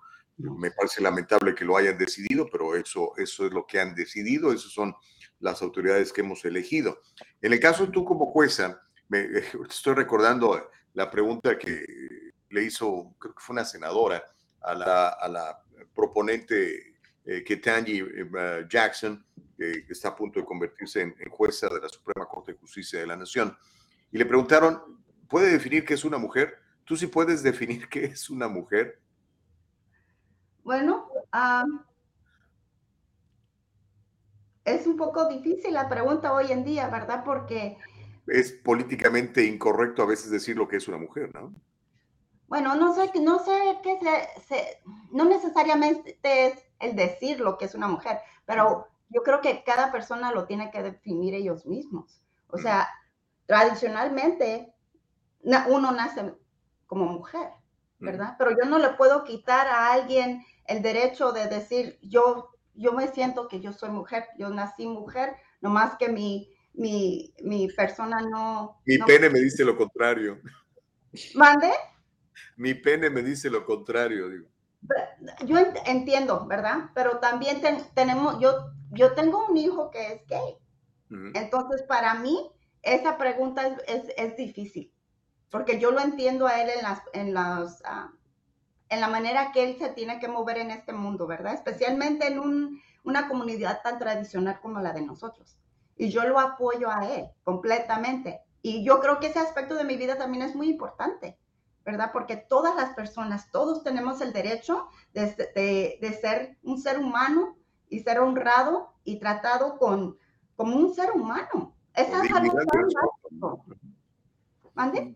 Con dignidad y respeto, ¿no? Exactamente, exactamente, exactamente. Ahora, eh, eh, estando en el condado de Orange, para la gente que nos escucha en otros lados del país o en otros lados, uh, incluso del mundo, porque gracias a las redes sociales llegamos a todos lados, el condado de Orange tiende a ser más conservador, más tradicional. Eh, es, ha sido más difícil uh, y, y, podría ser más difícil la contienda para convertirse en, en juez ahí en el condado de, de Orange o cómo... Uh, ¿Cómo se podría definir? ¿Cómo, ¿Cómo ve usted la situación allá? Mire, si yo, si yo gano esta elección, yo sería la primera latina elegida mm. a, a, los tribunales aquí en Orange County. Um, y sí es muy conservativo, pero nuestra comunidad también tiene, um, tiene esas tendencias, ¿no? De ser muy conservativos de ciertas maneras. Um, pero yo, yo pienso con lo que el trabajo de un juez aquí, especialmente en un tribunal criminal, eh, es, no importa, ¿verdad? Si seas súper conservativo y tradicional o no. Mi, mi papel como juez es um, seguir la ley y asegurarme de la seguridad de, la seguridad de nuestra comunidad. Y eso es por, eh, porque he tenido 15 años de servicio a la comunidad. Mm. O sea, ya eres, bueno, yo sé, eres muy conocida y respetada. Tu esposo también, usted tiene una práctica ya de, de, de, de muchos años, ¿no? Eh, las posibilidades de, de, de, que ganes, ¿cómo te ves? ¿Te ves eh, ganando? ¿Cuándo son las, las, las, elecciones primarias? Mire, las primarias son el día 7 de junio. Um, mi carrera, la, la, carrera mía es un poco difícil porque somos cinco que nos estamos postulando para este, este puesto. A una sola posición. Uh -huh. A una sola posición. O sea, hay nueve asientos abiertos, so, hay nueve carreras, pero en la mía, desafortunadamente, somos cinco. Y si no, para el 7 de junio, para que puedas seguir, ganar, tienes que tener 51% del voto. Si no uh, llegas a esa uh, cifra, tienes que ser los, los que tengan las dos, uh, lo más... Los, los, los dos mejores porcentajes. siguen a, para una sí, segunda ronda, ¿no? Sí, en, en noviembre, para la elección general de noviembre. Entonces, Uh, yo lo que hice, dejé el trabajo por estos tres meses, me tomé un una descanso durante estos tres meses para enfocarme simplemente nomás en esta campaña, porque es muy importante para mí y yo, yo siento que también para la comunidad. Ahora, abogada. Mande. Eh, en muchas ocasiones vemos que no siempre gana, por ejemplo, usted con una trayectoria, eh, según lo poquito que, como mucho que conozcamos, pues una trayectoria bastante interesante, ya 15 años como fiscal, o sea que está usted viendo ahí los casos, a usted le toca enterarse de todo, porque como fiscal tiene que hacer las preguntas difíciles, interrogar, en fin. Pero en muchas ocasiones gana el que tiene un mayor respaldo económico, porque pues no, eh, para que la conozcan, porque a lo mejor hay gente que no conoce su trabajo esa es la parte difícil, o sea, tener apoyos económicos que la respalden para que la gente la conozca, ¿no? ¿Cómo, cómo trabajar en eso? Sí, es, es, eso es muy importante, ¿verdad? Porque todo cuesta dinero, todo cuesta dinero. Este, tengo el apoyo de muchas personas en nuestra comunidad, a muchos dueños de negocio, a muchas de las asociaciones de policía también me están apoyando. Y porque he trabajado los últimos 15 años en Riverside, tengo el apoyo de, de todos los, uh, de muchos de los este, jueces de la, de, del condado y también estoy, estoy pidiendo uh, apoyo económico a la comunidad. Me he estado presentando en muchos eventos. Uh, mi esposo y yo siempre hemos sido muy integrados a la comunidad aquí en Orange County. Tenemos más de 22 años, bueno, yo en, la, en mi persona tengo más de 22 años aquí en la comunidad de Orange County. Mi esposo ha estado aquí desde el 79. Entonces, que hemos criado nuestros cinco hijos, tengo cinco hijos, todos varones, aquí los hemos criado en Orange County, en Santana, en Anaheim, y ahorita estamos en Irvine, entonces somos, estamos muy integrados en la comunidad y gracias a Dios hemos tenido, tenido mucho apoyo. Tengo mucha gente que nos está apoyando y también nos están apoyando um, económicamente, pero sí es algo, yo nunca me imaginé lo que... Uh, lo caro que es realmente. O sea, para poner tu nombre en la boleta, 15 ah. mil dólares para empezar. Para y que además no son reembolsables, ¿no? No. Devuélvame mi dinero, ¿no? Pues ya no se puede. No, no, no, pero sí, sí es, sí es caro y sí es algo que necesito yo mucho apoyo económico para poder ser, ah, ganar esta elección. Lo mejor sería ganar en junio, ¿verdad? Para poder inmediatamente asumir el puesto y ponerme a trabajar y hacer una diferencia en esta comunidad. Entonces, esa es mi meta. Por eso dejé el trabajo estos tres meses para enfocarme solamente en esto, estar disponible para, para presentarme con la comunidad ah, y poder asistir y, tener ah, estas oportunidades como las que me han dado ustedes y se lo agradezco muchísimo. Ok, bueno, mira, hay comentarios, algunos este, eh, interesantes, otros fuertes. Ah, mira, por ejemplo, Noé Contreras pregunta, eh, ¿qué opinas de, de, la jueza Ketanji Brown? ¿Tienes alguna opinión sobre ella que quieras la jueza, la jueza que, vamos... la jueza que van a poner en la Corte Superior de Justicia de la Nación? Yo creo que es tiempo, ¿verdad?, de tener esa representación. Una mujer afroamericana es increíble. Para mí, yo la apoyo 100%. ¿Tú crees más en que las, las, personas debemos ir identificándonos por nuestro color o el contenido de nuestro carácter? Porque el presidente no. muy, muy criticado precisamente por decir, la próxima jueza tiene que ser negra y tiene que ser mujer, en lugar de que dijera, la próxima persona de la Corte Superior tiene que ser la más apta, la más adecuada, la que conozca mejor e interprete mejor la Constitución. No, no, yo estoy de acuerdo, la más apta y la más adecuada. Pero si usted se pone a, ver los programas y las, uh, las decisiones que están haciendo los uh, representantes, que la están juzgando, ¿verdad? Todos dicen, es muy apta, es inteligente, tiene toda la experiencia necesaria y aún así no quieren votar por ella. Entonces, si no están votando por ella, no tiene nada que ver con sus calificaciones. Porque dice que es muy, muy suave, particularmente con los pedófilos. Y la criticaron mucho porque nunca pudo identificar o explicar que es una mujer. Bueno, para mí, mire, una juez se tiene que guiar por la ley, no necesariamente, necesariamente por lo que ella quiera hacer, ¿verdad? Yo no sé si en esos casos donde la están criticando por, por no tener, ser tan fuerte o dura con un, en, esa situación, yo no la, yo no conozco la situación. Es difícil de juzgarla porque yo he tenido puros casos de esos hice por cinco o seis años, ¿verdad? mi, mi meta siempre era meter la ley y hacer justicia, pero no siempre se puede. Por diferentes causas, ¿verdad? Por las, por los testigos, por falta de evidencia, lo que sea. porque no la puedo juzgar de esa manera porque yo conozco el trabajo que se hace y, el proceso que se tiene que llevar a cabo. Entonces, es bien difícil decir que una persona no es, uh, no, no tiene esa rigidez con esos tipos de casos, porque no siempre es, las apariencias no siempre son uh, la verdad.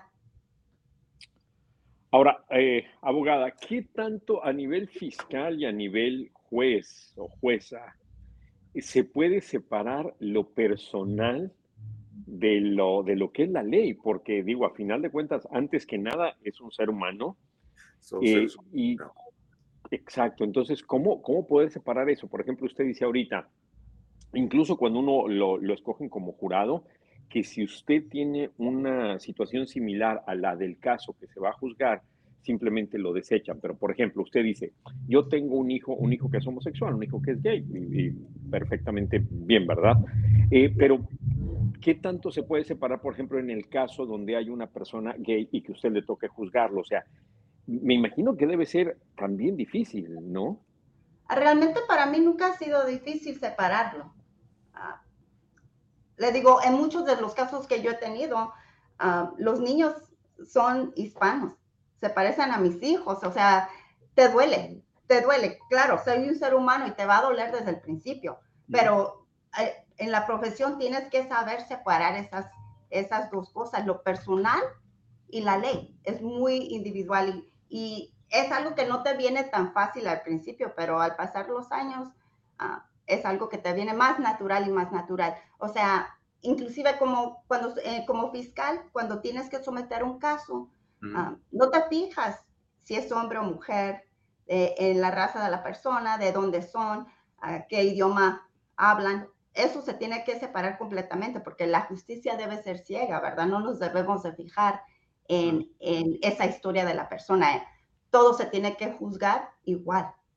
Y por eso se llama también la práctica de la ley, ¿verdad? No somos perfectos, pero es una práctica y eso son las metas que tenemos, de que todo ser humano uh, sea juzgado igual. ¿Qué te parece, ahorita que, bueno, estuviste muchos años como fiscal y los fiscales pues persiguen a los criminales, aunque no necesariamente, por lo menos esa es la opinión generalizada de, los, eh, del, del, fiscal de, de, Los Ángeles, de George Gascon, que de hecho hay un movimiento otra vez para tratar de, de, de deponerlo, ¿no? ¿Cuál es su, tienes opinión sobre el trabajo del señor eh, fiscal George Gascon? ¿Te parece que está haciendo las cosas bien o es demasiado eh, favorecedor de los criminales como algunos o muchos lo acusamos? Mire, para mí el fiscal debe de ah, tomar en cuenta lo que las personas de la comunidad quieren, ¿verdad? y seguir la ley, eh, pero con esos principios. Tienes las personas que te eligieron y tienes que estar enfocado en las necesidades de esa comunidad. Y yo pienso que en ese papel el señor Gascón está fallando, ¿verdad? No está protegiendo a su comunidad, no está protegiendo a las personas que lo eligieron. Y eso es lo más importante. no, no, puedo no puedo criticar muy ah, muy abiertamente también porque me estoy lanzando para juez y hay ciertas éticas de conducta, ¿verdad? Que tengo que respetar. Pero sí, yo pienso que no, que el señor Gascón se está, no está bien enfocado en el papel y se le olvida de qué lado debe de estar. Ok, le voy, a, le voy a hacer la pregunta de diferente manera. Si usted fuera, si usted estuviera en su lugar, ¿actuaría igual que él o de diferente manera? Eso sí le puede contestar abiertamente. Yo creo que fácilmente es decir que lo hiciera de una manera muy distinta. Para mí, mi trabajo siempre ha sido seguir la ley, imponer la ley como existe, no como yo lo quisiera que existiera, ¿verdad? Y, y yo creo que esa sería la mayor diferencia. Si yo fuera, yo estuviera en el papel de él, yo siguiera la ley como existe, no como él quisiera que existiera. Exacto. Y bueno, pues ahí están las cortes y todo lo demás. Interesante todo eso que platicamos. Ah, entonces, Alma, abogada Alma Hernández, las primarias son en junio. ¿Cómo te visualizas ese 7 de junio? Ay, Dios, Dios quiera, con todo el apoyo de la comunidad y, y con todas las bendiciones que he tenido, yo me veo Con esa, esa vestidura negra de juez, si Dios me permite llegar. La juez Hernández. Sí. Okay. ¿Hay, hay alguna mujer? Perdón, eh, Alma, eh, ¿hay más mujeres en la contienda? Eh, Estos, estas cinco, estos cinco aspirantes, ¿hay más mujeres? ¿Tú eres la única? No, son tres mujeres y un, un señor que se está enlazando para el mismo ah, asiento. Puesto. Ah, soy la única latina, soy la única latina, pero yo no le estoy pidiendo a la comunidad que, que me elijan a mí solamente porque soy latina. Para mí, eso es por gracia de Dios. Yo no tuve nada que ver ahí, esa fue pura obra de Dios, pura suerte mía. Pero yo les estoy pidiendo su apoyo y, y que voten por mí, porque yo quiero representar esa comunidad. Quiero ser un ejemplo para nuestra juventud y para mí lo más importante es tener seguridad en nuestras comunidades. Y, y yo pienso como en el papel de juez, es, eso va a ser mi meta. Asegurarme que nuestros hijos puedan ir a la escuela y estar seguros, que nuestros, nuestros padres puedan salir de la casa y no tener que nos preocupar de que algo malo les vaya a pasar. Lamentablemente lo estamos viendo, ¿no? Mucho crimen. Ahorita se, se ha venido una, una ola de violencia, eh, pues no solamente aquí en California, sino que en otras partes del país. O sea, esto es eh, algo, se puede, no quiero sonar alarmante, ¿verdad? Alarmista, pero pues es algo generalizado que vemos igual aquí en otras ciudades, en, en todos, en todos lados prácticamente. Entonces, yo creo que esa debería de ser la, la, eh, pues la labor principal, por ejemplo, de- en el caso de un fiscal, reunir todas las evidencias y darle con todo para, para castigar a los culpables. O sea, simplemente no buscar eh, culpables, sino encontrar a los culpables y que se castiguen. Exactamente, exactamente, muy bien dicho, exactamente. Hay que, hay que hacer justicia con las personas que son culpables, no buscar culpables. Muy bien dicho. Muy bien. Abogada, eh, la gente que quiera saber más de ti, menciona, no sé, tus redes sociales, tienes alguna página de internet donde la gente puede saber más sobre tus puntos de vista y pues si, si quieren apoyarte para, para tu campaña, ¿qué, qué pueden hacer? Muchas, gra- muchas gracias. Estoy en es el www.alma Hernández, el número 4, la palabra juez, J-U, eh, J-U-D-G-E, at gmail.com. Ok, Alma Hernández 4, o sea, 4, Alma Hernández for Judge at Gmail. Oh, perdón, dot- es Alma Hernández for, for Judge.com. Ese es el sitio en las redes sociales donde puedes ir a ver mi página. Alma Hernández 4, o sea, el número 4, judge.com. Ahí está toda la información. Buenísimo, pues gracias eh, por, Gracias por el tiempo. Seguiremos platicando más adelante, abogada. Muchas gracias. Les agradezco mucho su tiempo. Saludos a José Alfredo. Ah, muchas gracias. Yo se los saludo. Aquí está.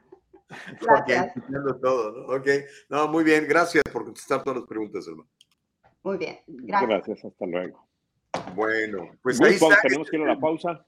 Es el diálogo libre, mi querido Juanca, es el diálogo libre, como debe de ser. Vamos a platicar bien a gusto, aunque no estemos de acuerdo, ¿no? Así es. Este, bueno, hay un montón de comentarios. Vamos a leerlos ahorita porque tenemos que ir a la pausa. Ya se nos pasó, de hecho. Vamos a la pausa. Ya regresamos. Quédese con nosotros aquí en el diálogo libre. Mándenos sus sugerencias, sus preguntas, todos sus comentarios, por favor. Ya regresamos. En el Trufo Corporation podemos encargarnos de sus complejas y lentas tareas de nómina, incluyendo el procesamiento de nóminas programadas, configuración de empleados, cambios de salario, presentaciones de nómina, procesamiento de W2 y 1099, seguimiento del tiempo y mucho más. Usted y su negocio pueden confiar en que su nómina se procesa con precisión y los impuestos sobre la nómina se presentan a tiempo. Con nuestro servicio de nómina usted ahorrará innumerables horas si nos permite manejar sus laboriosas tareas de payroll. En la comunidad de su oficina, trabaje con nuestro equipo desde nuestra plataforma segura en línea para procesar la nómina con facilidad y eficiencia. El Triunfo Corporation, localizado en el 1415 al este de la 17 Street en Santa Ana, California. 714-953-2707. 714-953-2707. Encuéntrenos en todas las redes sociales y cada semana en el Triunfo Financiero. Órale, don Juan Carlos, eh, está calentito el chat, hay mucha gente comentando sobre la entrevista que acabamos de tener con la abogada Hernández, no sé si quieres irle entrando, y obviamente también comentarios de que se quedaron de lo del tren Maya, hombre, y este muchacho medioambientalista que está tratando de, pues de que cambie la ruta del tren Maya para que no destruyan ciertas reservas ecológicas muy importantes, mi querido Juanca. Así es. Este, uy, bueno, un montón. Vámonos por. Estoy tratando de encontrar eh, los eh, que llevan más tiempo aquí. Eh, es muy simple. Una mujer puede quedar embarazada. Una mujer tiene vagina. Simple. Así es lo que dice Amilcar Monroy. de hecho, esta persona preguntaba, ¿no? Si, si pudiera contestar esa pregunta. Dice, el criterio que acaba de mencionar la invitada sobre considerar la cultura para juzgar no es lo mismo que, hacer, que hacen ciertos jueces al aplicar Sharia law. Si es así, entonces no me parece tan bueno. La Sharia law es esta ley fundamentalista musulmana, ¿no? Por ejemplo, es muy dura la Sharia law. Para empezar, por ejemplo, contra los homosexuales eh, les aplican pena de muerte incluso. Son, son durísimos. Sí, sí. ¿Qué dice Sally? Sally Tello, ¿qué dice? Oye, no, no, la quites tan rápido, Nicole, porque no alcanzo a leer. E, era la misma la que, acaba, la que acabo yo de leer. Ah, ok, ok, entonces está bien, está bien. Entonces, ya quítala. Ándale, gracias, Nicole, gracias. A ver, dice Orlando Hernández, no me interesa ningún juez que no sepa la diferencia entre una mujer y un hombre. Eso deja en claro que sus sentimientos son más importantes que, que la ley en sí. Bueno, este, esta otra, Andrés, ahí está, ahí es la pregunta que estamos haciendo, Orlando. Eh, Orlando. Hernández. Eh, mira, vamos con, ah, dice esta, Andrés Manuel Muñoz. ¿Hasta qué punto en el 2022 el símbolo de la justicia, la diosa griega de la justicia, Temis con los ojos vendados y la balanza son la base de los castigos de los criminales? cuando vemos que la gente con, piel blanca tiene ciertos privilegios. ¿En serio? Esto es lo que dice Andrés Manuel. Yo, ¿sabes qué sí he visto yo eh, últimamente? No tanto de, que si eres blanco, libre, ¿no? de hecho, por, ejemplo, uno de los asesinos de Sacramento era un señor afroamericano que lo pudieron haber dejado más años en la cárcel y lo dejaron salir antes y ya ves lo que hizo, ¿no? Así que desde ahí, pues ya esa premisa no, no creo que sea muy sólida. Pero lo que sí he visto es que cuando tienes una buena defensa, es decir, cuando inviertes una buena lana en tu defensa, tienes más posibilidades de salir libre o de que tus penas sean menores porque pones dudas en el jurado, ¿no? Pero para eso necesitas a veces un ejército de, investigadores y, de abogados y de gente así que, que apele tu caso. Normalmente, creo yo, la gente muy rica o no cae en la cárcel o si llega a caer, pues le tocan penas menores, a menos que la evidencia sea súper abrumadora, siempre encuentran maneras y si no, pregúntenle a OJ Simpson, por ejemplo. Sí, que él, bueno, se pudo salvar aquí de lo del homicidio de, de Nicole, pero fíjate después lo que digo, si usted cree en la justicia divina, mira después con aquel incidente que tuvo en Las Vegas, que él se pudo, o sea, estar eh, tranquilamente y se fue a meter a otro problema, otro problemota, y ahí estaba toda la evidencia, las cámaras y todo, y bueno, ahí sí eh, lo condenaron, me parece que a 11 años y pasó varios años en la cárcel. Eh, pero fíjate, volviendo un poquito a eso de que dice de, la justicia, recuerdo un caso de un muchachito blanco, anglosajón, donde fue declarado culpable de violación, ¿ok? y que el juez que lo sentenció los, le dio una sentencia, pero así súper ligera, o sea, menos ligera de que si te hubieras robado una pizza, y dijo, no, es que no, no le podemos arruinar el futuro a este ah. muchacho. Sí, y esto lo dijo, o sea, entonces, este, eh, no sé, yo creo que, que, que sí, sí mucha razón en que... Sí, porque si tienes el superdineral para contratar los mejores abogados, y tienes para invertirle en, investigadores privados y en fin, eh, pues obviamente tienes más, más oportunidad quizás de, de, o de, como dices, de no pisar la cárcel o de que la sentencia sea mucho más leve. En muchos casos, por ejemplo, las personas, fíjate, se van con el, con las personas que no tienen la posibilidad de pagar un abogado, se van con el defensor de oficio, que es completamente gratuito, y el, y el abogado, el defensor de oficio, eh, dice, eh, tiene tantísimos casos que le dice, pues ya, hombre, declárate culpable, mira, eh, te iban a dar 10 años, te van a dar 4 años, pero declárate culpable, no pasa nada, y a los dos años sales y pues ya. Y aunque la persona a veces no sea culpable, dice, ok, si me voy a juicio y me encuentran culpable, me van a dar 10 o 15 años, si me declaro culpable, me van a dar 4 y entonces estoy libre, pues ya, mejor. Entonces también tiene mucho que ver la falta de dinerito. Falta de billete. Y mira, este, esa es otra noticia que eh, queremos desarrollar un poquitito porque, pues, eh, pues no solamente es polémica, sino que es real.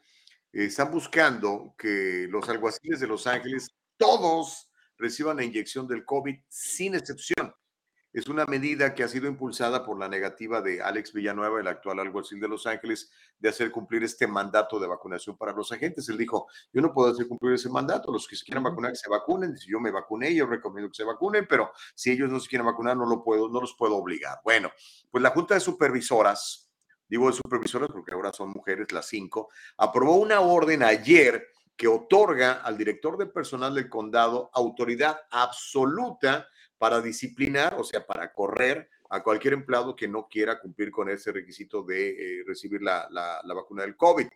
La supervisora Sheila Cool y Holly Mitchell presentaron esta propuesta en febrero y bueno, este, la, ganaron cuatro por uno, una sola eh, de las supervisoras se opuso, pero las demás pues dijeron, no, pues sí, hay que darle el poder total a este señor, ya que nosotras no podemos obligar al alguacil, nombremos a alguien que pueda obligar al alguacil a que le diga a todos sus agentes o se vacunan o los vamos a correr. Eh, Villanueva, Alex, se ha pronunciado en contra de este mandato diciendo que diezma las filas de lo que él llama un departamento que ya está muy agotado, muy cansado. De hecho, mucha gente se ha retirado, eh, ha tomado lo que le llaman early retirement, se ha jubilado antes de tiempo, precisamente porque no se querían eh, vacunar, no querían recibir la, la inyección del COVID. Eh, Villanueva dice que los agentes deberían de tener la opción de someterse a pruebas periódicas para saber si son o no positivos del virus y que los dejen trabajar, pero con esta nueva disposición, pues aparentemente lo estarían obligando a, poner este mandato sobre sus alguaciles. ¿Qué irá a pasar, Juanca?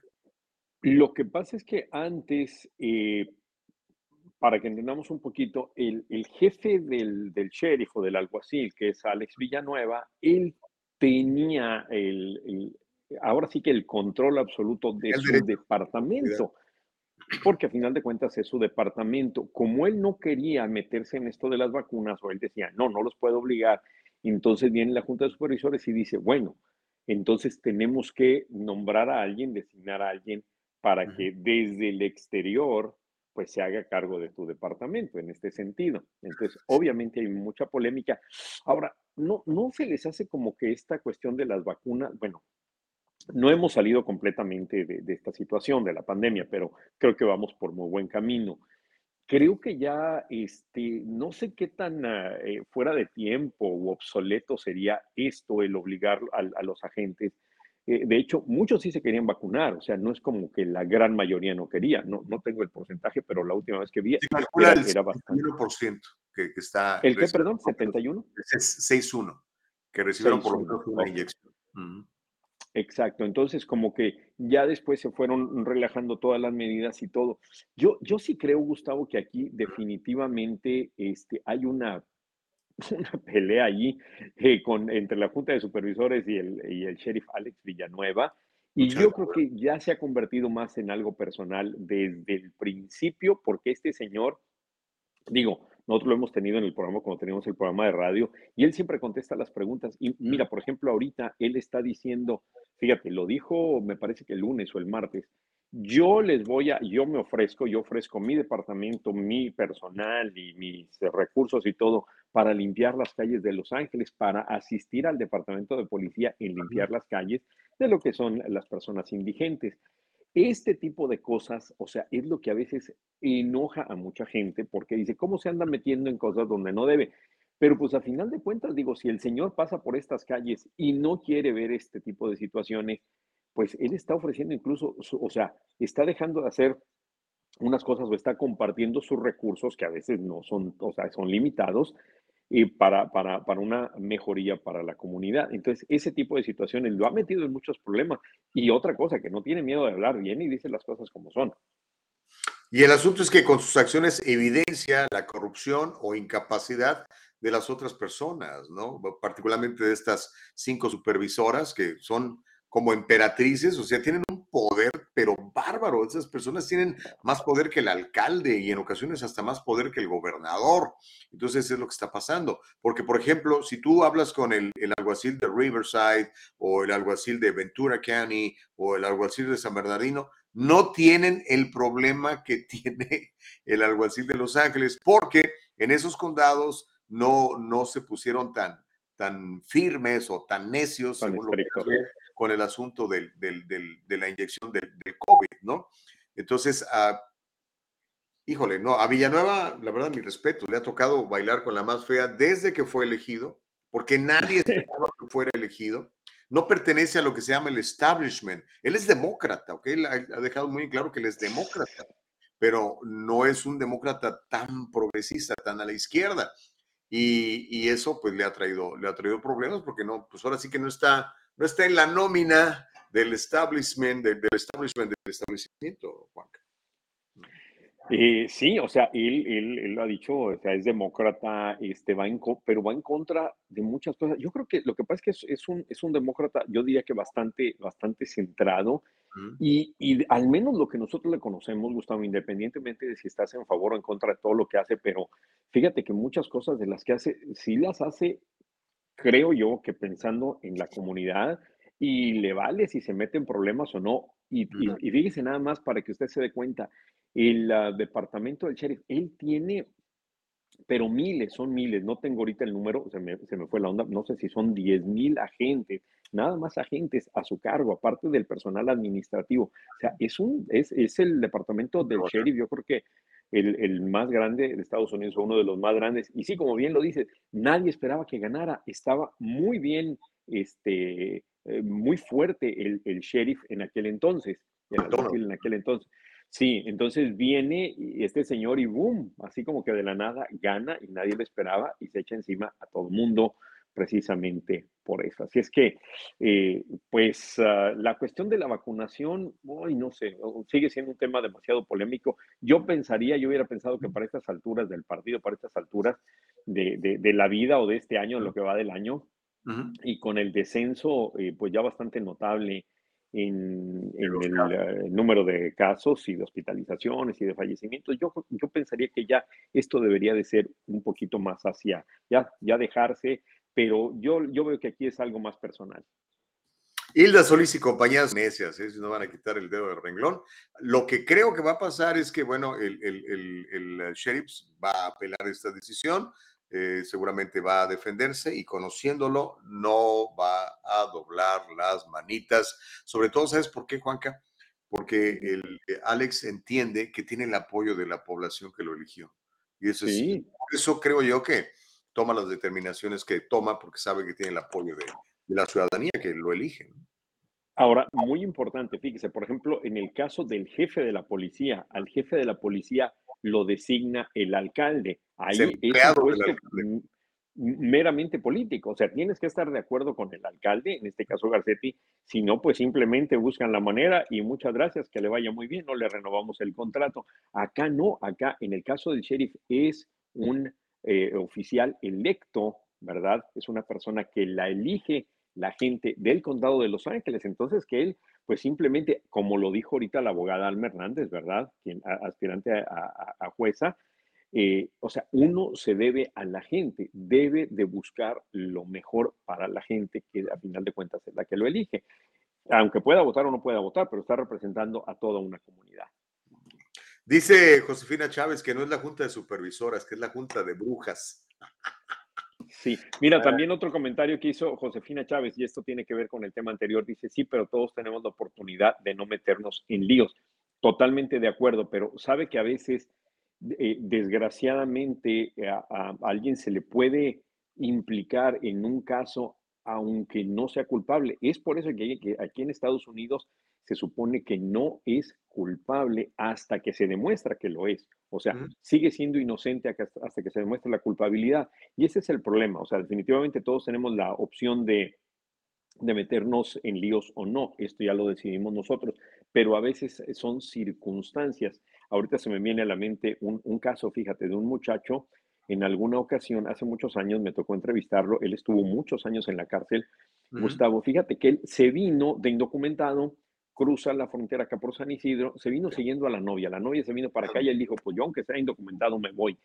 En ese momento, en esas horas, eh, hay un homicidio ahí muy cerquita de la frontera. Este muchacho pasa por allí, se topa con los policías, los policías lo empiezan a interrogar en inglés, él no entiende nada, le dicen que firme, él firma y lo que estaba firmando es que sí, que él había matado a alguien, pero él no entendía nada.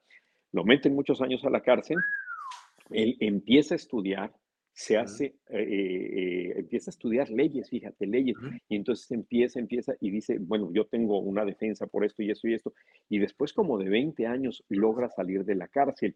Nada más para contestar el, comentario que hacía eh, la señora Josefina, definitivamente hay ocasiones en que, aunque la persona no sea culpable, estuvo ahí, ahora sí que estuvo en el momento equivocado, en el lugar equivocado, y lo van a, a meter ahí, desgraciadamente.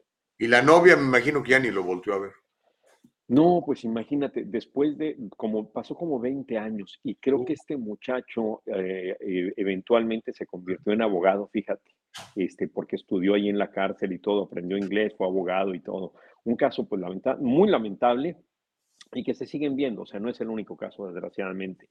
Y a veces hay gente que de, verdad es culpable de algún delito y nunca los procesan y nunca les pasa nada. Tiene buenos abogados o tiene un eh, fiscal como George Gascon o como el fiscal de San Francisco, ¿cómo se llama? Chisa Budín.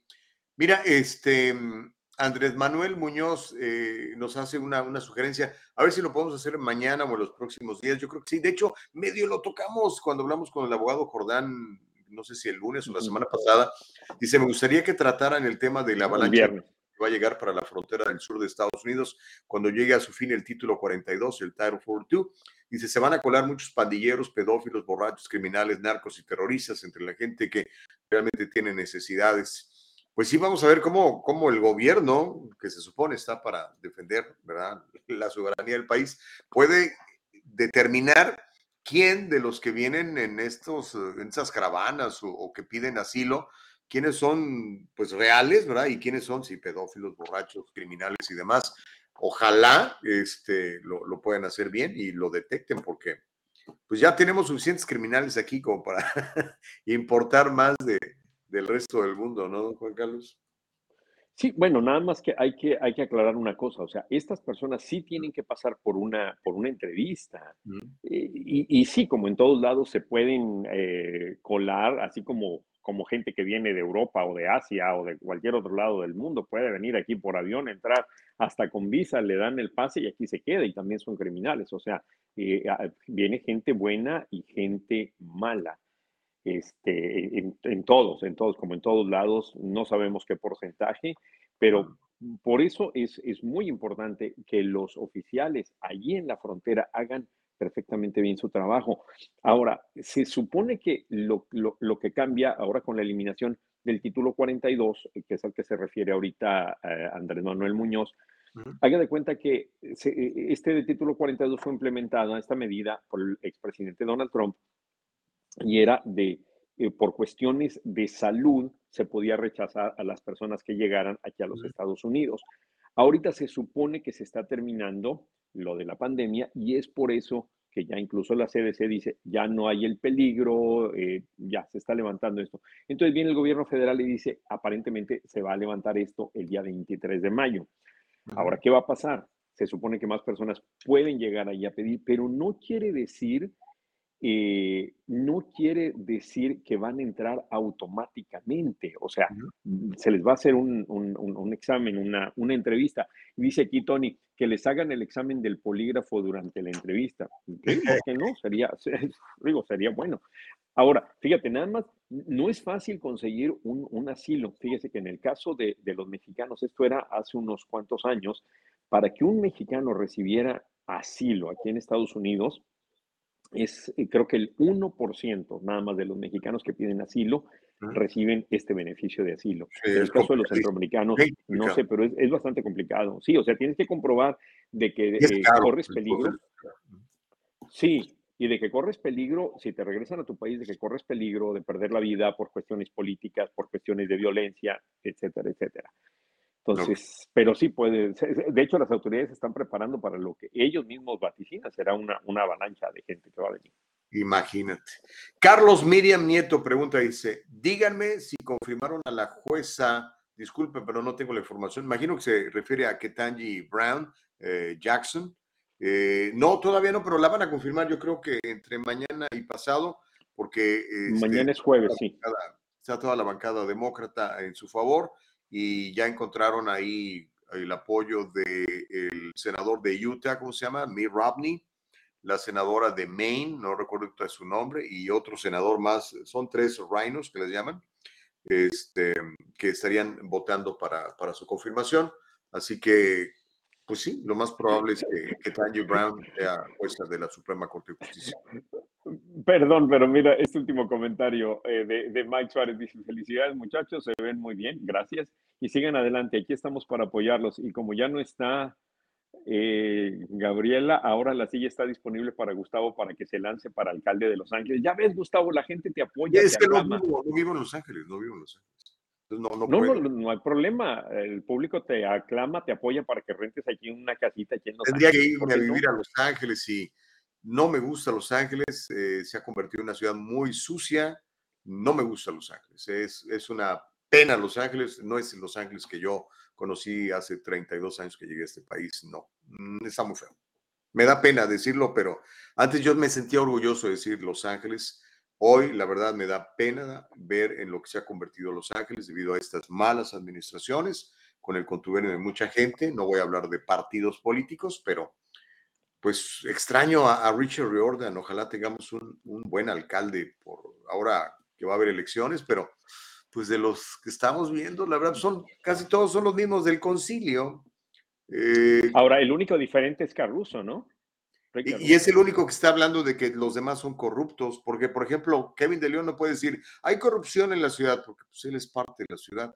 O Buscaíno, que por cierto, parece que Buscaíno lo vamos a conseguir para que venga a una entrevista, así que ojalá lo podamos tener pronto. Joe Buscaíno es una policía que es eh, concejal de la ciudad de Los Ángeles por el distrito de Harbor City, de San Pedro, de por allá y pues quiere platicar con nosotros, pues claro, lo, lo- por supuesto, nosotros queremos platicar con ellos.